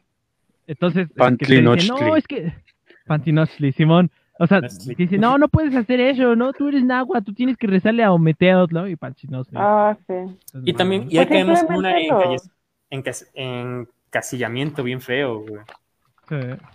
Pues simplemente los bailes, ¿no? En el, en el, en el Zócalo, ¿no? O sea, que, que le rezan a, a la Virgencita Tonazzi, ¿no? O sea, no a la Virgen María, o sea, creyendo a la Virgen María, pero rezándole a Tonazzi, ¿no? O sea, porque hay que ser fiel, ¿no? Fiel al lenguaje y... Bueno, pues, ¿qué les parece si vamos con el siguiente punto de la lista? Me parece Porque, bien. bueno, ya, ya hablamos de la figura de, de Moctezuma, de su encuentro, pero ahora es del segundo punto importante de la historia y de este mito, que es su muerte. Hay, muchas versiones de la muerte de Moctezuma, cada una se adecua a diferentes momentos y diferentes necesidades, Pero a ver, va- vamos a hablar un poco de eso. ¿Cómo murió Moctezuma? Moctezuma Casi bíblico, ¿no? Mm, Exactamente. Es que es un mártir, es un conspirador, es un traidor. ¿Qué es, Mo- qué es Moctezuma? Pues mira, si me preguntas, Yo no sé cómo murió, sinceramente. yo tampoco sé. O sea, no sabemos. No, eh, nunca hice ese resumen en la, en la secundaria ni en la primaria. No, no. Yo tampoco, ¿eh? O Una sea, disculpa. Una, Una disculpa. disculpa. Vamos a pasar al siguiente punto. No, no. Ah. No, pues la lapidación, ¿no? O sea, ¿qué onda con eso? A mí sí, Sí, ¿cómo murió un- Moctezuma? una, una sensación de que estamos hablando de, de, de Roma, ¿no? De Roma de Jesucristo, ¿no? O sea, Prácticamente es un Jesucristo. prácticamente es un Jesucristo, ¿no? O sea, sí, sí me da esa sensación, ¿no? Sí. El, el Claro. mito, ¿no? O sea, Es, es un Jesucristo, pero desde nuestra perspectiva, nosotros somos los, los romanos, los fariseos. Sí, nosotros somos los fariseos. Los que traicionaron. Bueno, nosotros ¿no? Nosotros no. Depende de la versión, ¿son los españoles o son los mismos indígenas? Los mismos mexicas. Que No, fíjate que sí diría que nosotros. Nosotros. Ahí te voy a Murió decir como por el qué. drogadicto, como Rodrigo, por un piedrazo. Y, te voy a decir por qué. A ver. Bueno, porque para los fariseos, o sea, hablo de los fariseos post, Bíblicos. post bíblicos, ¿no? Ok. Este, para ellos siempre se mantuvo esta historia, ¿no? De que Jesucristo era el malo, ¿no? Caray. Ujú. Entonces, eh, según en esta perspectiva en la que se nos, se nos indica que no, pues él fue el traidor, él fue el que fue el pueblo el que tomó, el que decidió matar a Moctezuma aventándole una piedra, como si nosotros lo estuviéramos viendo desde esa perspectiva. Miles de años, bueno, miles para ellos, cientos para nosotros, de años después. Ah, claro, pero también lo que Aarón, ¿no? O sea, Sí. Que está la otra versión, ¿no? O sea, que los, los mexicas intentando defender a, este, A a su Moctezuma pueblo. ¿no? A Moctezuma, lanzaron piedras contra los españoles, ¿no? No sé. Claro. O la, ide- o la forma más sencilla, ¿no? La otra, de la versión de sus muertes, es que simplemente murió en su encerrado, Sí, o sea que no Que tuvo no- nada que ver. Que no tuvo nada que ver Hasta con la de suicidio, ¿no? O sea, también Mm. dicen que se tomó un brebaje, ¿no? Y que, que intentó Y ir al, A al a suicidarse al Ajá. Sincalco. Te quiero mucho, Wemac. Te quiero mucho. yo la verdad no creo mucho en el suicidio, ¿sabes? Esa es la versión que más chafa se me hace, ¿no? Eso se Es que- me hace como muy Hitler, ¿no? O sea, Hitler, es como de, oh rayos. Muy líder que ya lo ve todo perdido, ¿no? Muy, ah, muy Cleopatra muy también. Cleopatra, exactamente. Muy como. Es que no sé. También tiene que ver mucho la idea que tenemos de Moctezuma y qué papel se le quiere dar. Pero creo que también es necesario abundar en las razones por las que, una, hubo guerra y otra, pues qué fue lo que realmente pasó, por qué los, español, por qué los españoles llegaron a este punto con ellos. Y pues tri- tristemente es que en la religión mexica, pues la guerra es un acto también sagrado. Entonces, y los aztecas lo peor es que tenían, bueno, los mexicas tenían todo, todas las haces de perder, y no por los españoles, sino por los aliados que tenían. Ellos no les tenían miedo a, ellos no les tenían miedo a los españoles. De hecho, lo que hacían era que les daban todo eso, les daban, les daban de comer, y no los indígenas, los mismos pueblos con los que se aliaban, porque los consideraban dioses, lo que les daban de comer, y básicamente sus aliados eran los que los mantenían, porque después de unos cuantos meses se les acabó la comida, se les acabó el agua, se les acabó Después del sitio. después del sitio. ¿Y por qué hicieron esto? Porque los querían humanizar. Comían, los querían humanizar en su visión. Ok, le voy a dar comida y mientras más coma, más humano se va a hacer, se va a hacer más cercano a nosotros. Y los aztecas y los mexicas, viéndose rodeados ante tal situación, era el, era el verdadero peligro. Los españoles no hubieran podido llegar si no hubiera sido por los pueblos conquistados. Y bueno, y de ahí me surge, surgiría el siguiente punto. De una de las cosas que dijiste, que es este, pues la, la tradición, ¿no? O sea, los, las reglas del juego. Los mexicas traían unas reglas específicas para hacer guerra que los españoles no. Exactamente. Y bueno, aquí es donde vamos a hacer una breve discreción sobre los ahuehuetes. Vamos a hablar de ahuehuetes. Vamos a hablar de ahuehuetes. Sí. ¿Te gustan los ahuehuetes, Sara? Sí, creo que sí me gustan los ahuehuetes. Perfecto. Pues bueno, esa fue la digresión sobre ahuehuetes. Vamos a Hasta pasar, luego. bueno, A mí no me gustan. Esa fue la digresión. sobre un, específicamente sobre un ahuehuete que se encuentra por allá en Popotla. Popotla. Sobre esta fecha, este momento de la historia, de, en el año de 1520, después de la masacre del Templo Mayor por Pedro de Alvarado, se rompen las reglas. Padre Pedro de Alvarado. Eso es el punto que rompió las reglas del juego. Se- hasta este momento se habían seguido ciertos parámetros. Era una, una guerra así, pero con ciertas reglas. Y a partir de ese momento todo se rompe, se ataca en un momento en el que no se debía de atacar. Y ocurre este evento que, bueno, dependiendo de, de la fecha en la que estemos en México, se va a llamar de diferentes maneras. Y antes de llegar a eso, antes, antes, antes, ah, no es para decir, este, ah, para que tengan en cuenta de por qué rompieron las reglas y porque no es el contexto que están pensando de es que estaban peleando siempre, este, llegaron, repartieron guamazos, valió madre, ¿no? Sino, este, era muy controlado, cercaron todo lo que era Tenoch, este, les limitaban los alimentos, entonces ahí como que se, se generaba una tensión, pero no había una guerra así tal cual, este, guerra como la conocemos en el sentido. Ya no hubo enfrentamientos en campo abierto. Ajá, No justo, no, hubo era- Hiroshima ni Nagasaki. no, no, no, no, no, era, era otro tipo de guerras, era otro tipo de concepción. Recuerden que estamos en 1521, es decir, eh, Y para estamos en una ciudad guerra- que está en un lago, o sea que no puede técnicamente haber enfrentamientos de este tipo. O sea, no, no va a haber así como ustedes se lo imaginan. No hay sí. este, campos del Pelennor, ni como esas cosas. No es Bueno. ultraviolencia. Entonces, este, bueno, vamos a hablar de este día, ¿no? De este nombre que se le atribuye a, dependiendo del, pues del gobierno prácticamente, ¿no? Porque sí, se- no, no estamos aquí para decir eso, pero bueno. Que la noche triste, que la noche victoriosa, que la noche de quién sabe qué. A ver, ¿cómo está eso? Araceli, necesito tu opinión sobre este punto. Eh, um, pues, no sé, o sea, yo sí la, la considero como la noche triste, ¿no? O sea, sí es como este, esta derrota, ¿no? O sea, que tienen lo- los españoles, ¿no? Es que ni siquiera, o sea, yo no me podría como identificar con un bando, ¿sabes? O sea, llegué como a ese punto de, de, este, de ser insensible a identificarme indígena, a identificarme española, ¿sabes? O sea, ya, ya no podría decirme, este, algo, ¿no? O sea, ni siquiera, este, indígena del Nuevo Mundo, ¿no? O sea, es- esa parte sí me cuesta como mucho trabajo, ¿no? Decirla. Y, y pues no sé, o sea, siento que también es mucho de la historia que aprendimos, ¿no? En la escuela, ¿no? O sea, del, de la formación que tenemos histórica a partir de la, de, pues sí, de la, de la historia que nos vendieron nacionalista, ¿no? O sea, que fue como todo el impacto que tiene toda la población, ¿no?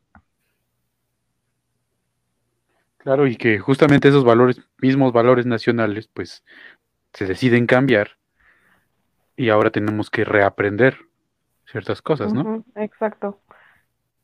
Pero al final de cuentas sigue, sigue, se sigue viendo desde un valor nacionalista, pero del otro lado de la moneda. Pero como bien dices, pues, pues no podemos identificarnos ni de un lado ni de otro, El otro. pero con estos nombres, nombrando una fecha de una derrota, como la noche triste o la noche victoriosa, pues ya se está, se está inclinando la balanza para un lado o para otro, ¿no?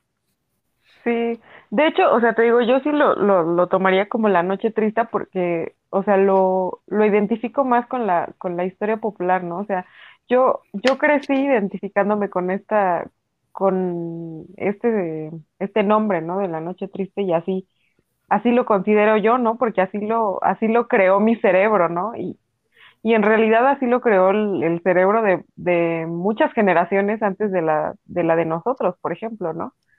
Que ahora está como muy de moda, como inclinarse más a la inclusión y a ser este, humanos, abiertos, pro, eh, pro indígena, ¿no? O sea, y todo, todo este asunto que me parece Chairos. bien y a la vez chairo, ¿no? Entonces, yo lo sigo pensando como la noche triste. A, a mí me late el, el hecho, no de inclinar la balanza, no decir, porque obviamente estoy seguro que en el libro de la SEP, ahorita, lo- Sí. yo que sé, las nuevas ediciones va a decir La Noche Gloriosa, que ya no se llama La Conquista. o, este, ayer que lo presentaron en la, tele, en la tele nacional la inauguración del Templo Mayor, era de la Gran Guerra, una madre así, eh, lo estaban presentando, aquí tengo, la- aquí tengo las fotos. Pero a, mí, a mí me gusta, a mí me gusta más verlo por el hecho de decir, aquí hay un contraste, está eh, el, el- o se llama la noche triste o la noche gloriosa, ¿por qué? Y eh, que sea la chamba de cada uno decir, ¿por qué, hay, ¿por qué existe este contraste, no? Y entonces ya ves las dos perspectivas, ¿no? A, a que Y ya, pues, quién sabe qué, qué nos van a dar dentro de otros, el próximo sexenio, ¿sabes ¿no? ¿Qué, qué? qué O nombre va a se tener? te va, se te va consolidando. O sea, se te queda grabado en, en la cabeza, ¿no? O sea, de verdad, de, repetición y repetición, comerciales, propagandas, libros de texto, este, o sea, incluso hasta los maestros, ¿no? O sea, tienen que prepararse para jamás nunca volver a utilizar el término de la noche triste, ¿no? Y es lo que decía muy al principio, ¿no? Este, no sé si se acuerden, pero antes celebrábamos este el Día de la Raza, ¿no? Y ahora ya se votó, ya no existe, bye, o sea, la expropiación petrolera, ¿no? Tampoco ya ni existe esa cosa, ¿no? O sea, y, y se te va ahora- ah, pero, ahora, automatizando, pero ¿no? ahora el, el cumpleaños de Benito Juárez es la fiesta máxima, ¿no? Sí, es la fiesta, ajá. Y eso es irónico si lo piensas. ahori- ahorita ya no se llama, Sí, o menos pero ese- lo ahorita. en los medios, Ahorita, perdón, Como perdón. Es que se me queman 500 las años de resistencia indígena, ya no es la conquista. Es, es la resistencia resistencia, indígena. es el Ah, día la de la resistencia resistencia indígena. indígena. Sí, Dios. Ajá. Así es. La posmodernidad nos ha alcanzado, compañeros. Pero pues bueno, ¿qué es les parece? Pero es que ni uno de otro, pues somos una pinche mezcolanza, ¿no? O sea, Sí, es que da- es una mezcolanza, da una igual- Yo-. Así voy a resumir todo el programa, pero da igual todas estas mamadas, porque no mames, o sea, somos una pinche mezcolanza, está bien, Pero pues, está ¿qué muy bien importa, güey? verlos. Porque cada quien es lo que quiere, ¿no? O sea, No, no, no, Si claro, no te claro. pongas de determinista, por favor. No, no, no, claro que no, pero, pero está bien ver estos dos puntos de vista, de decir los mitos, de cuáles son este los, los puntos de vista, es decir, español, este eh, el otro lado, que es el, el, el lado de los vestidos de la otra edad, ¿no? Entonces, ah, yo de ahí los digo, o sea, da igual porque somos, o sea, no somos totalmente españoles y el que diga que sí es totalmente español, por favor, que me diga cómo mamón. hacer una, un Pues, ceseo, pues debe- a lo mejor nació en España, de ¿no? Latinoamérica. a lo mejor, ¿no? O sea, que diga que es completamente español, nació en España. Sí. Saludos, Derek. Eh, bueno, Saludos, Derek. este, ¿qué les parece si nos vamos a un pequeño corte y regresamos con lo, lo bueno, ¿no? Que es Lo- el lo- de lo- chido. Entonces, ya regresamos, vamos a un corte comercial, porque por esto sigue siendo un producto comercial. Porque esta es una radio comercial. ¡Vámonos! Pones, ¿no?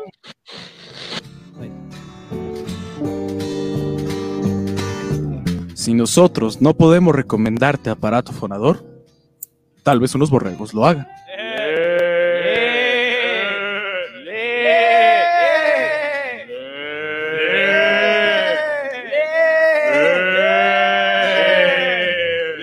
Aparato fonador modulado, donde reverberan los...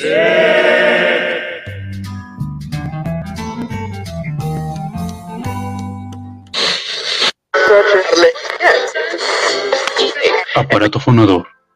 109.5 MHz de potencia. Transmite, a veces, desde el decimoséptimo piso de la torre de rectoría. Una estación del grupo Tercero B de la Escuela Secundaria Técnica número 121, Elmer Figueroa Arce. Aparato fonador, donde reverberan nuestras voces.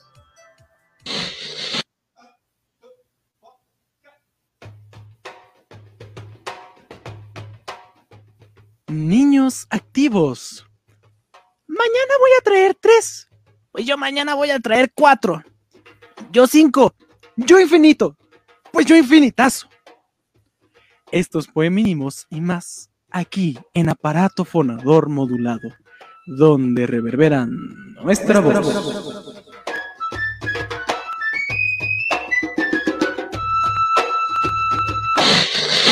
Amable compañero de los setentas, ¿te enteraste del memo que mandó el mandamás? ¿Cuál? ¿El que vendría Dalí? Ha de ser broma, ¿no? Ahora solo está Jacobo y los demás están de suplentes. ¿Es broma, cierto? ¿Sí, sí cierto? No. No Maestro, ¿qué cree usted que necesite un gran pintor? ¿Ser primero un dibujante o no necesita ser dibujante? ¿O, o es una base para ser pintor? Eso no lo respondo porque está en los manuales de, de- arte. Otra pregunta que sea un poco más inteligente y acabamos. Es cierto, ¿me puede volver a darle la mano? El dedo pequeño porque es la única manera legítima de poder continuar trabajando. Me lleva la ver. A ver qué nos dice el jefe. ¡Pedazos de idiotas! ¿Cómo se les ocurre traer al elenco de los polivoces para entrevistar a Dalí? ¡Están despedidos!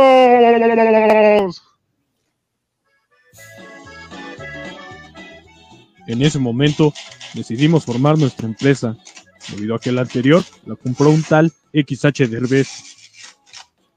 Aparato fonador modulado, donde están los jefes de jefes. La hora pi. Ya estamos, Ya estamos. ya estamos de regreso. Ya se pueden desilenciar. Hello, hello, hello. Perfecto. Y estamos de regreso con esta sección, ya la sección, Pues favorita, ¿no? la picante, la fuerte, la que estamos esperando. La que posiblemente no venga a- de una vez invitamos a, a, este te A las invitamos. sensibles. No, no, no, te invitamos a la posada número 2 antes de que nos encabronemos todos. Estás invitada. Ah, sí, sí, sí. Antes de que nos encabronemos, te invitamos de una vez a que regreses. Por a favor. que regreses. Sea lo que se de- quiera decir aquí, estás invitada para diciembre. Si Ah, aceptas o no, te gracias, estaremos enviando el gracias. guion. Eh, te vamos a hacer firmar antes de, de esto. ¿Me ¿Por van qué? a ¿Por pagar qué estamos tan- No. Una coca. Ahí sí, ahí sí. Ah. En la, en la- en la posada sí pagamos, no hay pedo. Una ¿En coca serio? Ah, bueno, va. Y Ah, pollo bueno. rostizado. Si él dice, Espero, Va, va, va. espero la carnita asada mínimo. ¿eh? te, vamos a- Ameno. te puedes llevar los dulces de la piñata que agarres. Y los vendes. Y Y los vendo. Sí, los una vendes. gran idea. Puedo Bueno, llevar pero- dulces a vender si quieren. Ahorita virtuales. Dulces, dulces. Pero ¿por Te mando qué, por qué decimos esto, eh? ¿Por qué? ¿Por qué decimos esto? Explícanos, porque por viene- favor. Porque viene esta sección. Ay, no. Se armó el debatitlán. El de Batitlán. El debate. Eh, el El debatitlán. de Batitlán. El hagamos debate. debate. Hagamos debate. Hagamos debate. También conocida como Hagamos debate. ¿Qué tenemos? Ya estuvimos ¿Qué tenemos en la mesa? Pues ya debate. estuvimos discutiendo un poquito, este, pero vamos, vamos a poner estas preguntas en la mesa. Ya están en la Eso fue mi, eso fue mi mano, no las preguntas, porque las preguntas están en un documento virtual. Pero bueno, la primera pregunta A ver. es ¿qué significa esta fecha?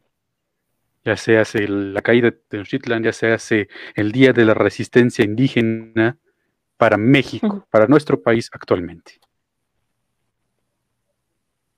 Ahí está. Levante la mano quien quiera participar. Yo ya lo dije. Yo ya me, me pongo de pie. No, no es cierto. Este. No te vayas a cansar. siéntate y te digo. Este. Yo ya, yo ya dije mi posición. Para México, Repítela. como mezcolanza, Repítela. significa ni madres. No somos españoles, no somos No somos nada. Podemos, podemos este, empatizar, ver los puntos de vista, pero de que signifique algo nuestro como, vaya, ahora sí llamado resistencias indígenas o por todas las cosas que han pasado eh, esto en octubre, en septiembre y todos estos decesos trágicos, a comparación de esos, me pones esos, de esos sucesos y me pones eh, la resistencia indígena o la conquista, no significa nada la conquista. Como México, a México tal cual como país, nación al 2021, no significa ni madres.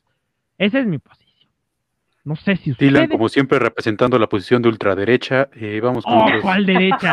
huevos, huevos, huevos. Sí, sí, sí. ¿Y quién es Dylan? eh? Es Dylan. no es sé quién sea Dylan, pero el Dylan Pirraca también lo hace.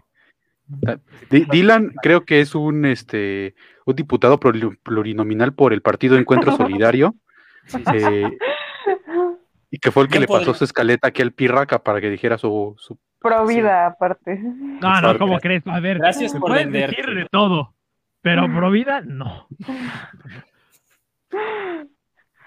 puede No. ser antiaborto, pero pro vida no. Bueno, ya esas otras cosas. Este, A, a lo- A ver. a lo que nos truje, por favor. Eso será tema para otro debate. sí, sí, sí, sí. Ah, mi Pues yo sí. Ara, ¿qué yo vengo a representar al pueblo, carnal. Adelante, Este, adelante, por favor. Señorito Lauro, es que nos lastimaron, nos hirieron, nos hicieron daño. Pues, o sea, yo sí creo que representa como el, el eterno rencor, ¿no? O sea, como el eterno enojo, el eterno descontento y a la vez, este, el eterno orgullo nacional, ¿no? O sea, sí, o sea, concuerdo completamente en que esta fecha específicamente, o sea, no representa tanto como en septiembre, ¿no? O sea, Día de Muertos, ¿no? O sea, hasta No, o México sea, a ver, está... de- decía Déjala septiembre, terminar, déjala terminar. bueno, sí, ok, ok, ok, dale, dale, Por favor, por favor. Déjala, perdón, perdón. O sea, sí, o sea, exactamente esta fecha no, no, ni siquiera la gente la conoce, ¿no? O sea, pero sí para mí representa como el eterno enojo y el eterno rencor que hay hacia, hacia los, a los españoles malditos, ¿no? O sea, ese rencor jamás, o sea, jamás se va, al menos en, en todos estos años, nunca se ha disuelto, ¿no? Ni siquiera se ha minimizado, ¿no? O sea, al contrario, ¿no? Se ha hecho más, más grande y más poderoso con esto del, del indigenismo, ¿no? O sea, y ya, ya, ya puedes contradecirme, ya, ya, yo ya me voy, ya, like. No, no, no. Antes, Ah. antes de que. Antes Sí, sí, sí, la sí. Da la vuelta, la vuelta, la vuelta, la vuelta. A la vuelta, a la vuelta. Pero a ver, yo les tengo una, una pregunta para ambos. Póngase, póngase, diga Yo, su yo opinión, soy el, jefe. yo soy el moderador, Diga yo soy el moderador. No, güey, Yo soy el moderador, yo vengo aquí a moderar. aquí hay que dar- el debate, chinga. Yo vengo aquí a moderar. Nah, nah, nah. Pinche tibio, tibio, cabrón. A ver, a, a ver. Ah, tibio. no, mira, ahorita los paso a backstage a todos y ¿qué me dicen? Ya no puedo decir nada. Pues me llevo mi programa y a ver cómo le hacen. Ah, no es cierto, no es cierto. Voy a hacer A mi ver. programa, voy a hacer mi programa aparte. Ah, pues, si quieren dar su opinión, hagan su programa. Ahí den su Este es mi opinión. programa, carnal, no mames. Yo voy a hacer el mío y va a ser No, no, mejor no, o sea, ustedes. yo no vengo aquí a, a refutar sus argumentos, nada más es para, para nutrir el debate, ¿no? Es- o sea, entiendo su punto, ¿no? Que esta fecha no es significativa para México como país. Y hablamos de que esto de la resistencia indígena no significa nada para México como país. Entonces, ¿los indígenas no son mexicanos? ¿Los actuales? ¿Los que están hoy luchando y resistiendo? Ahí está la pregunta. Dense en su madre. Pero es a la vuelta, es decir, Ángel ya le tocó Ah, más sí, a sí, este. dijiste que a a este la Camborio vuelta. valió madre, güey. Camborio, Sí, o sea, por favor. ya tienes tarea, cabrón. No, yo, yo ya me voy, ¿eh? No, no, va, va, va, adelante, adelante. Pues Síganle, síganle.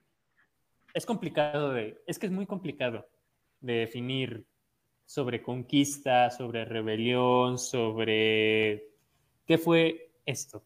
Porque en primera instancia La hablamos de la. No estamos hablando, estamos hablando de la caída de Tenochtitlán. Todavía, fa- todavía falta un buen y todo esto de las matanzas que dices y todos estos ultrajes y pendejadas que hicieron los españoles fueron en las campañas militares de 1523 y 1524. Esta fecha tal cual representa un antes y un después, un, en la cosmogonía de lo que eventualmente sería México, de- México actual, el país, el, el país, primero el virreinato de la Nueva España y después el país independiente.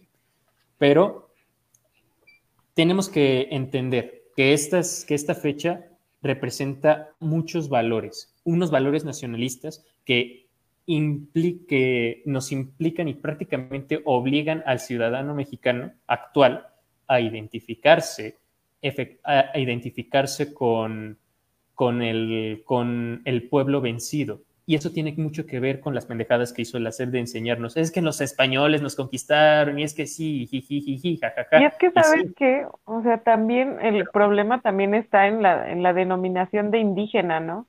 O Ah, sea, y ¿quiénes justo, eso son? voy, justo- ¿Quiénes justo eso voy. Justo eso voy.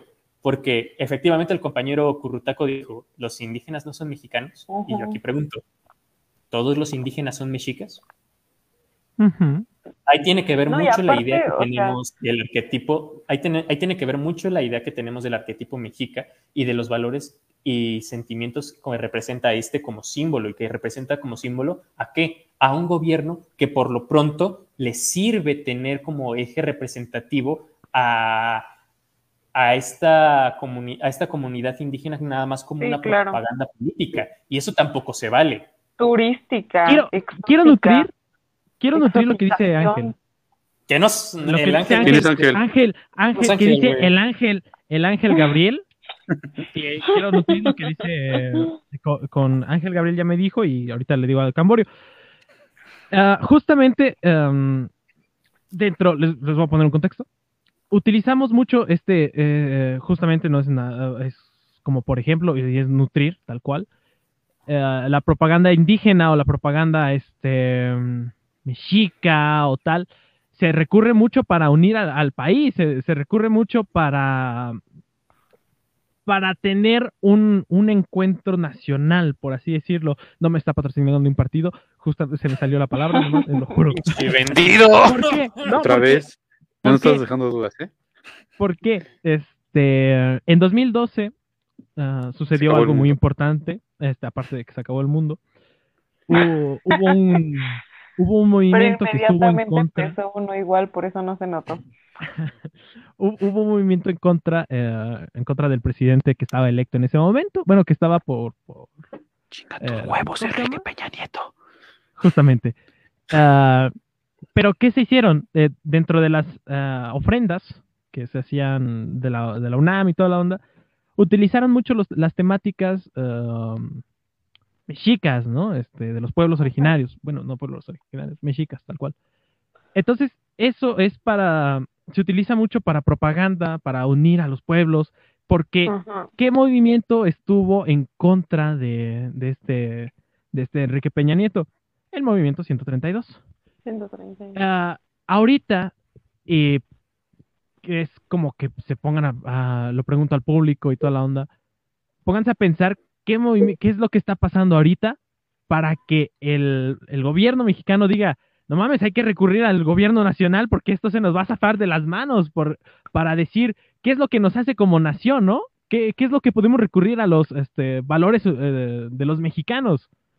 Ah. Puede ser la pandemia, puede ser a AMLO, puede ser López Gatel, o sea, hay un chingo de desmadres, pero tal cual, si se juntan estas dos mamadas, este, bueno, si se juntan todas estas tres cosas, va, pueden provocar cosas muy chonchas. Entonces recurrimos a los, a los problemas, eh, recurrimos a lo, a los mexicas o a, esta, a este sentimiento de nación de, para decir, chicos, somos mexicanos, de aquí provenimos, hemos salido adelante, ¿no? Con la resistencia indígena o con la conquista, este, fuimos, somos un, fuimos un, un, Semos. Semos, este, sem- semos malos, dijo este. Juan Es lo justo lo que decía Ara. No, Ajá, pero es que, o sea, yo sí quiero enfatizar en que ni siquiera, o sea, tenemos claro el término de, de ser indígenas, ¿no? O sea, ve con, o No sea, tenemos ¿qué claro nada, indígena? en realidad. No, no, claro, pero lo usan. ¿Qué? Es el pedo. O sea, ajá, sí, ¿qué es ser indígena? Hablar una lengua, este, Que no fuera el español. indígena, o que no sea el español, o sea, que, o sea, o tener tradiciones, o, o en realidad, ¿qué, qué es ser indígena? O sea, a los que, a los que les dicen indígenas, les han preguntado si ellos son indígenas, o sea, ellos se autodenominan pueblos indígenas, no, o sea, ellos ni siquiera se autodenominan así, ¿no? O sea, ¿Y hasta, qué, y hasta qué punto usamos el término indígena sí, peyorativamente? y aparte es una exotización también, ¿no? O sea, es una cosa que vende, ¿no? O sea, internacionalmente, ¿no? El, y turísticamente, ¿no? O sea, no, simplemente pongo de ejemplo a Cancún, ¿no? O sea, Cancún vende, vende esta parte del pueblo indígena maya, ¿no? O sea, lo no, no vende te vayas tan lejos. No te vayas tan lejos. Bueno, el Museo aquí, Nacional de Antropología enfrente toca No la se vayan tan lejos. En el centro histórico hay una pirámide de LEDs.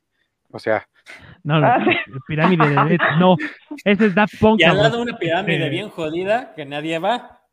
Pinche pirámide de tres pesos. Total, que, bueno, tal y, cual. y al lado no- una pirámide que no tiene no, techo Bueno, o porque, sea, le, uso el porque se le ejemplo cayó de granizo y no Cancún lo han porque reparado. es completamente el estado que se creó de la exotización indígena. Así O sea, sí, nosotros ya existíamos en como México Tenochtitlan, ¿no? O sea, como originariamente un pueblo. Esto va a sonar bien puritano, ¿no? Pero originalmente un pueblo indígena, ¿no? Pero, por ejemplo, o sea, Cancún sí se creó completamente de la exotización y la venta, ¿no? Del, de lo exótico, de lo raro, del, del indigenismo, ¿no? En contraste a su, a su estado vecino, Chiapas, que es el estado de la invisibilización indígena. La incivil, ajá, sí. Invisibilización. La invisibilización. Y de los Y riñones de piedra. ¿Hasta qué punto tenemos los mismos pensamientos que tenían los Y de Anaí. y de Anaí? y de los jaguares de Chiapas. Y de Chiapas, ¿no? Y de Chiapas. Y de Chiapas. Ojo, ahí viven chiapanecos. ah, bueno, ya- perdón, perdón, perdón, perdón, perdón. Guatemala, digo, Total, este, pero, Pero- sí, o sea, e- entiendo lo del puritanismo, pero um, es que también mm, ahí hay una, ahí hay algo que tenemos que todavía y no se nos ha quitado desde el siglo X, desde el siglo XVIII, XIX, que es la idealización y aquí sí romantización claro, de los indígenas. ¿Por qué? Porque, ¿cómo los vemos? No, no, no, ha cambiado nada de la imagen, ay, pobrecito mi niño, es que son pueblos muy, es que son muy buenas personas, están ceñidas a sus tradiciones, son gente de bien. Y eso es completamente racista porque estamos encasillando a una población que lo único que quiere, que, lo que ni siquiera tiene una posición social dentro de la misma sociedad que la defiende. Ah, este, hace, y ese problema no empieza aquí, ¿no? Empie- eh, lleva toda nuestra historia creciendo y por eso ahora son las, propuestas, las protestas indígenas. De hecho, allá por en los primeros años del siglo XX, a Bernardo Alvara, eh, José Alvarado, que diga, ya nos hablaba sobre la imagen que tenemos en sus, en sus crónicas, hablaba de la imagen que tenemos del indio, de el indio siempre está triste, el indio sufre, el indio, el indio tiene el trauma de su pasado que le arrebataron y están, y pues, ¿hasta qué punto es verdad eso? ¿Por qué tenemos la idea de que todo el indio es triste? O, aquí, o no te vayas tan lejos. Las chingaderas que escribió Octavio Paz de es que el Oh, indio se pone borracho porque le duele la conquista y por eso se ahoga en pulque chinga tu madre Octavio Ay, Paz. Huevos, Chinga, tú, sí, le exhorto a todos a decirlo una vez más. chingas a tu madre. Por Chinga turnos, tu a ver. Por turnos. Por Ahora- turnos. eh, Sí. Chinga tu madre, Octavio Paz. Camborio, Chinga tu madre Octavio Paz. Pirraca Chingas a tu madre, Octavio Paz. Y yo, chinga a tu madre. Octavio Paz. Ya, ¡Oh! perdón, ya. Oh. No, es que eso es necesario. Eso es necesario, Sí, sí, sí. ya. Pero ya voy a Es básico. terminar. Sí, sí, sí. Y este problema, y pues lo que realmente se necesita, no, so- y no solamente para tener algo que venderles a los gringos, bueno, gringos hablando de extranjeros, que vengan aquí, de que se tomen una foto con el penacho de Moctezuma, y si en verdad se quiere hacer algo por, la- por las comunidades indígenas, es darles un lugar en, eh, en la sociedad, un lugar que se merecen y un lugar al que ellos están preparados, como lo dice Ara. Ellos, imaginamos un indígena haciendo tortillas en metate, cuando hay muchachos que tienen la capacidad para ser ingenieros, doctores, pero no tienen la, pero viven en este país en donde están tan encasillados en sus propias raíces que salir de ellas a un mundo moderno, un mundo que está avanzando y que no, y, y- que él, y que esta persona no quiere pertenecer a ella como una pieza de museo nada más, no puede acceder por la atadura de sus raíces. Tenemos que preguntarnos, ¿qué vale más? el progreso o atarnos a una idealización pendeja de hace más de, dos, de, hace más de 200 años. Es que no sé, Bueno, yo sí que era- siento que el pedo está... Ay, perdón. Sigue, sigue. No, no, adelante, adelante. O sea, yo sí siento que el pedo está muy cabrón porque en realidad es un conjunto de opresiones, ¿no? O sea, es un sistema, ¿no? De, de personas y de, de gente oprimida, ¿no?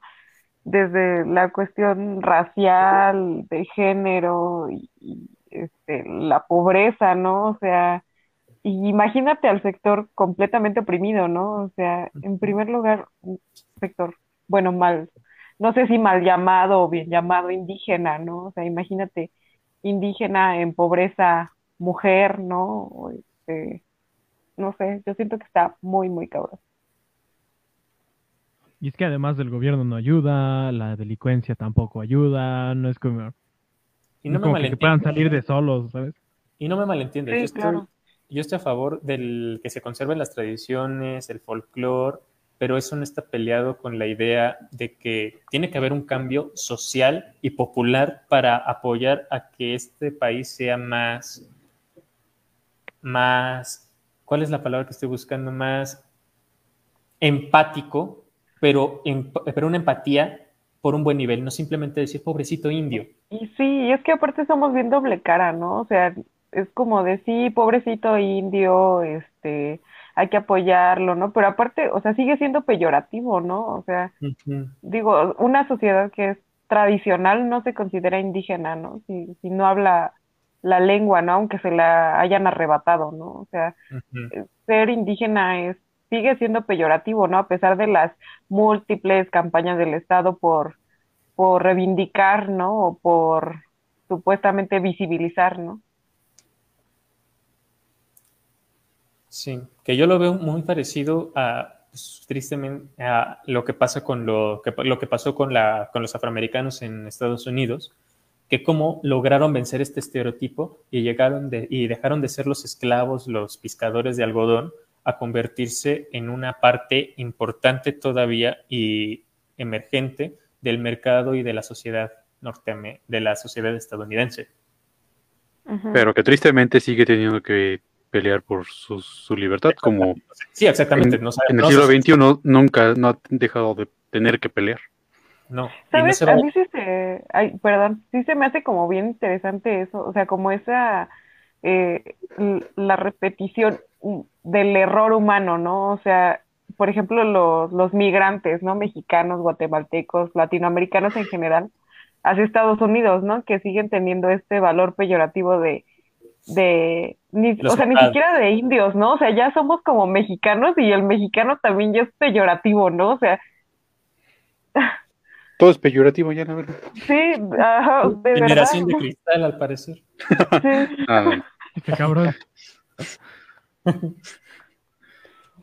Pero es que no va a haber un cambio y las luchas no van a, y las luchas lo peor es que no van a llegar a ningún lado mientras no sea por una causa popular común y empática, una causa social que realmente vea por los intereses de un pueblo y no simplemente por una propaganda política por algún interés privado.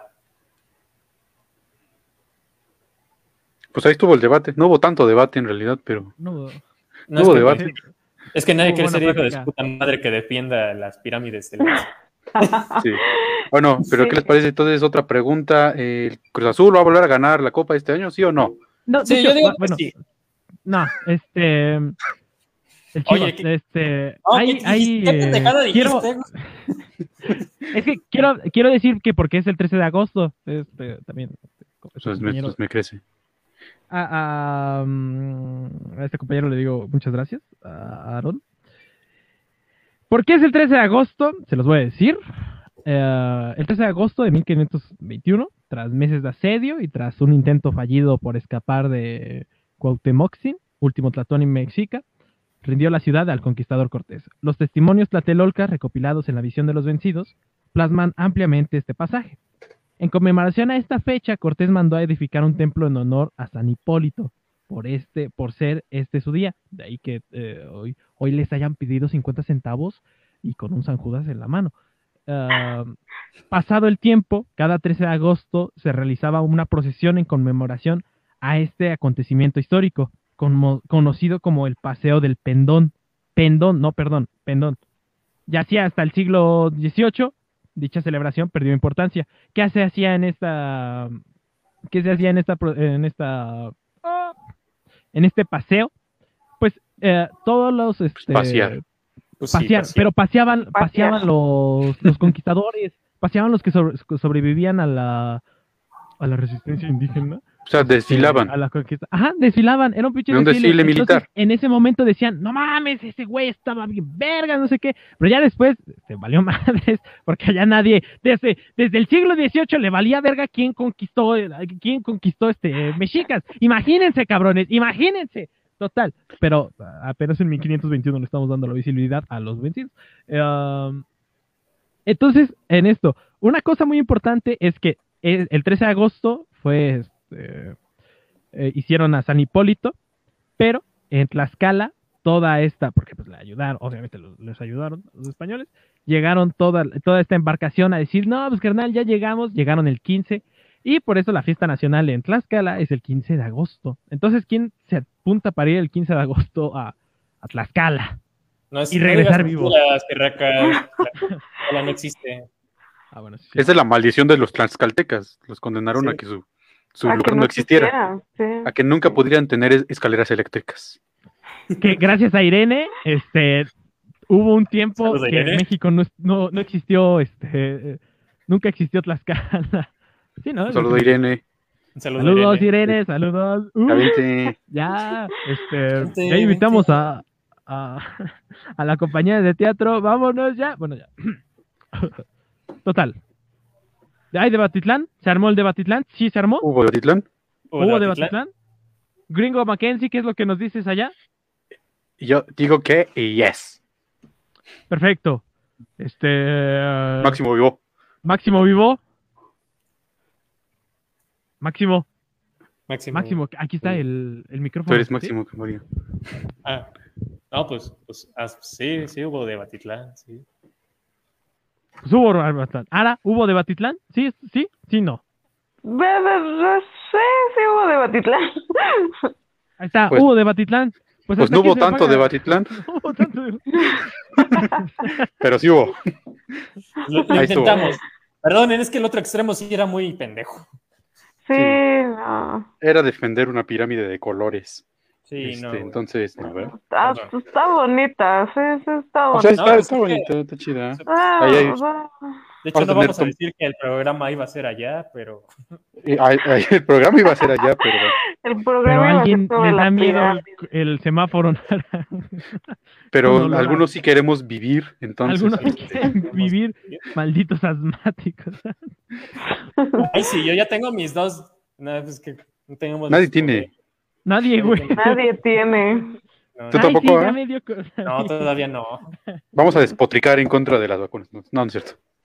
Nosotros que ahí nos banda, ponemos el cúrense, piquete. chingo. Acúrense, Bueno. este, pues como todo lo, todo lo bueno aplace, todo lo que inicia, no, espera, Debe todo lo que sube tiene que bajar. Y todo lo que empieza tiene que terminar. Hemos llegado al final de lo que susurran las golondrinas de agosto.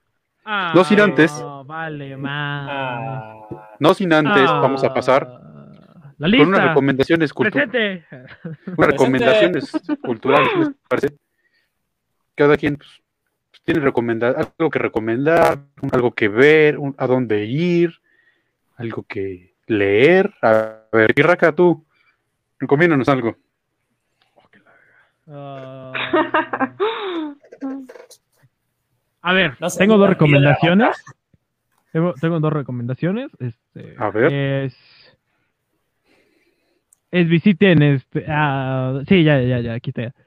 Mi, mi primera recomendación es lean a Edgar Keret, es buenísimo, les va a mamar. Siempre recomiendas va eso. Ah, bueno, entonces les voy a Ah, recomendar. bueno, chinga tu madre. Ah, bueno, chinguen a su madre. Eh, les recomiendo Piper, es una banda de, de city pop eh, japonés de los 80, es muy buenísimo. De ahí se, eh, se inspiró la canción de, de la estrellita de Mario Bros. Así que pues, es infalible.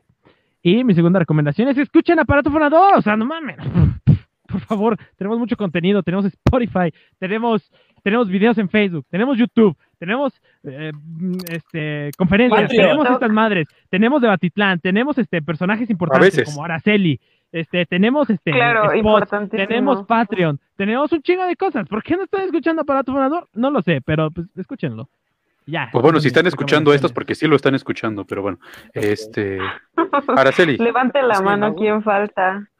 Este, Araceli, no, algo pues ya, ya no lean, amigos, ya, ya basta del puritanismo, no lean nada, váyanse a platicar con, con la gente, con sus abuelitos, que les cuenten historias, que, que les cuenten la, la, la historia de sus vidas, que les cuenten anécdotas, y neta que de ahí van a sacar toda la información sobre la vida, la historia popular, que es como para mí muy importante rescatar. Eh, pues no sé, amigos, platiquen con la gente de, de, de los pueblos, platiquen con la gente, con los tortilleros, con los panaderos que tienen mil historias fantásticas que contarles. Este, yo les contaría más si hubiera más tiempo, pero platiquen, platiquen con la gente, no hay que ser este eh, eruditos solitarios, eso es una cosa así súper aburrida de hueva. estúpida que- no es pida, señores. Sí, Sí. bueno. Y no interrumpan a la gente también. No interrumpan a la gente. Sí. Sean respetuosos. Sí. Ah, bueno, perdón. Sí, bueno. Camborio, ya, ya hablaste, ya vas. No, ya no quiero. Nah, está bien. No te estoy preguntando. Ah, bueno. No, es cierto, ya, ya vas.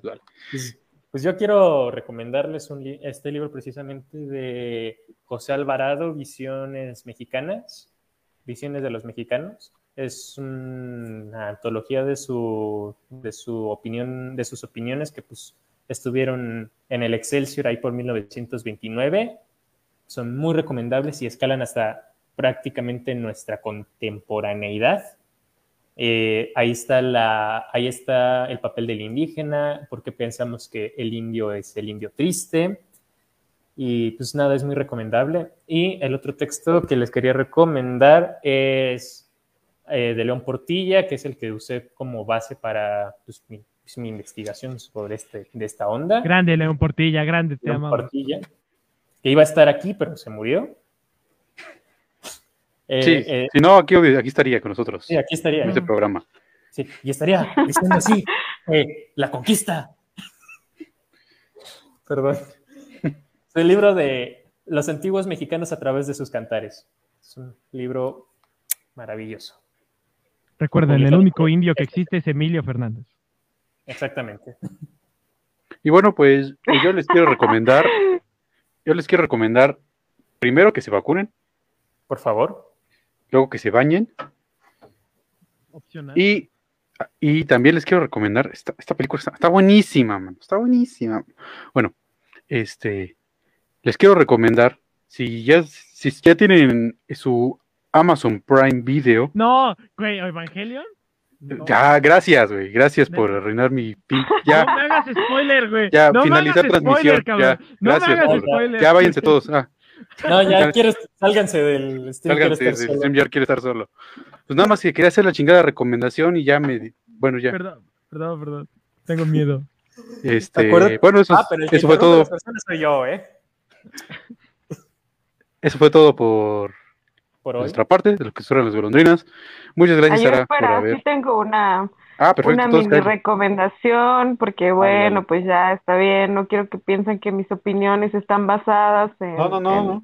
nada. Adelante, adelante. Que sí es así, pero no me importa, así que Pues es bueno. una hippie, pero. Hay un- pero ponle- sí soy hippie, pero pues, o sea, sí leo a veces, ¿no? Em, hay un artículo en, en Letras Libres que se llama Literatura Indígena en, en tres signos de interrogación. Y está, este, escrito por Yasnaya Elena Aguilar Gil, por si quieren leerlo. Es un artículo muy pequeñito que habla acerca de, de este asunto de quiénes son los indígenas y, y qué onda con Yo ahí ellos. lo tengo. Ah, Vale. bueno. Perfecto. Pues muchas gracias por estas recomendaciones. Ya lo saben. Si les gustó este programa, denle like, compártanlo. Compártanlo. Inviten a la gente que le dé like a la página, por favor. Este, Estamos en Spotify. Este, vas- este también va a estar en Spotify. Pues ya, ¿no? Pues, pues sí. Recuerden que el Sí, horóscopo muchas- va a estar próximamente. Sí, sí, sí. Y, y nada, donen en Patreon, culeros, por favor. Y bueno, pues muchas gracias, Sara, por haber participado en este programa. Te lo agradecemos mucho. tenerte aquí con nosotros. Muchísimas gracias. Gracias, gracias por invitarme. Los, los quiero. Ah, Gracias, Los- gracias. los Cuando quiero. quieras. Cuando quieras, aquí estamos. Seguramente no vas a volver a querer, pero si quieres, Hay una posada. Hay, bueno, no te vamos sí. a pagar. No te vamos a pagar, pero pues pero sí le vamos a pagar Espero mi Castañeda. depósito en menos de 72 horas y regreso. Ay, no, no es cierto, gracias. Estuvo divertido. Y bueno, pues sin más, nos eh, pasamos a retirar. nos pasamos a retirar. Esto fue lo que susurran las golondrinas. Ahí nos vemos. Bye, bye.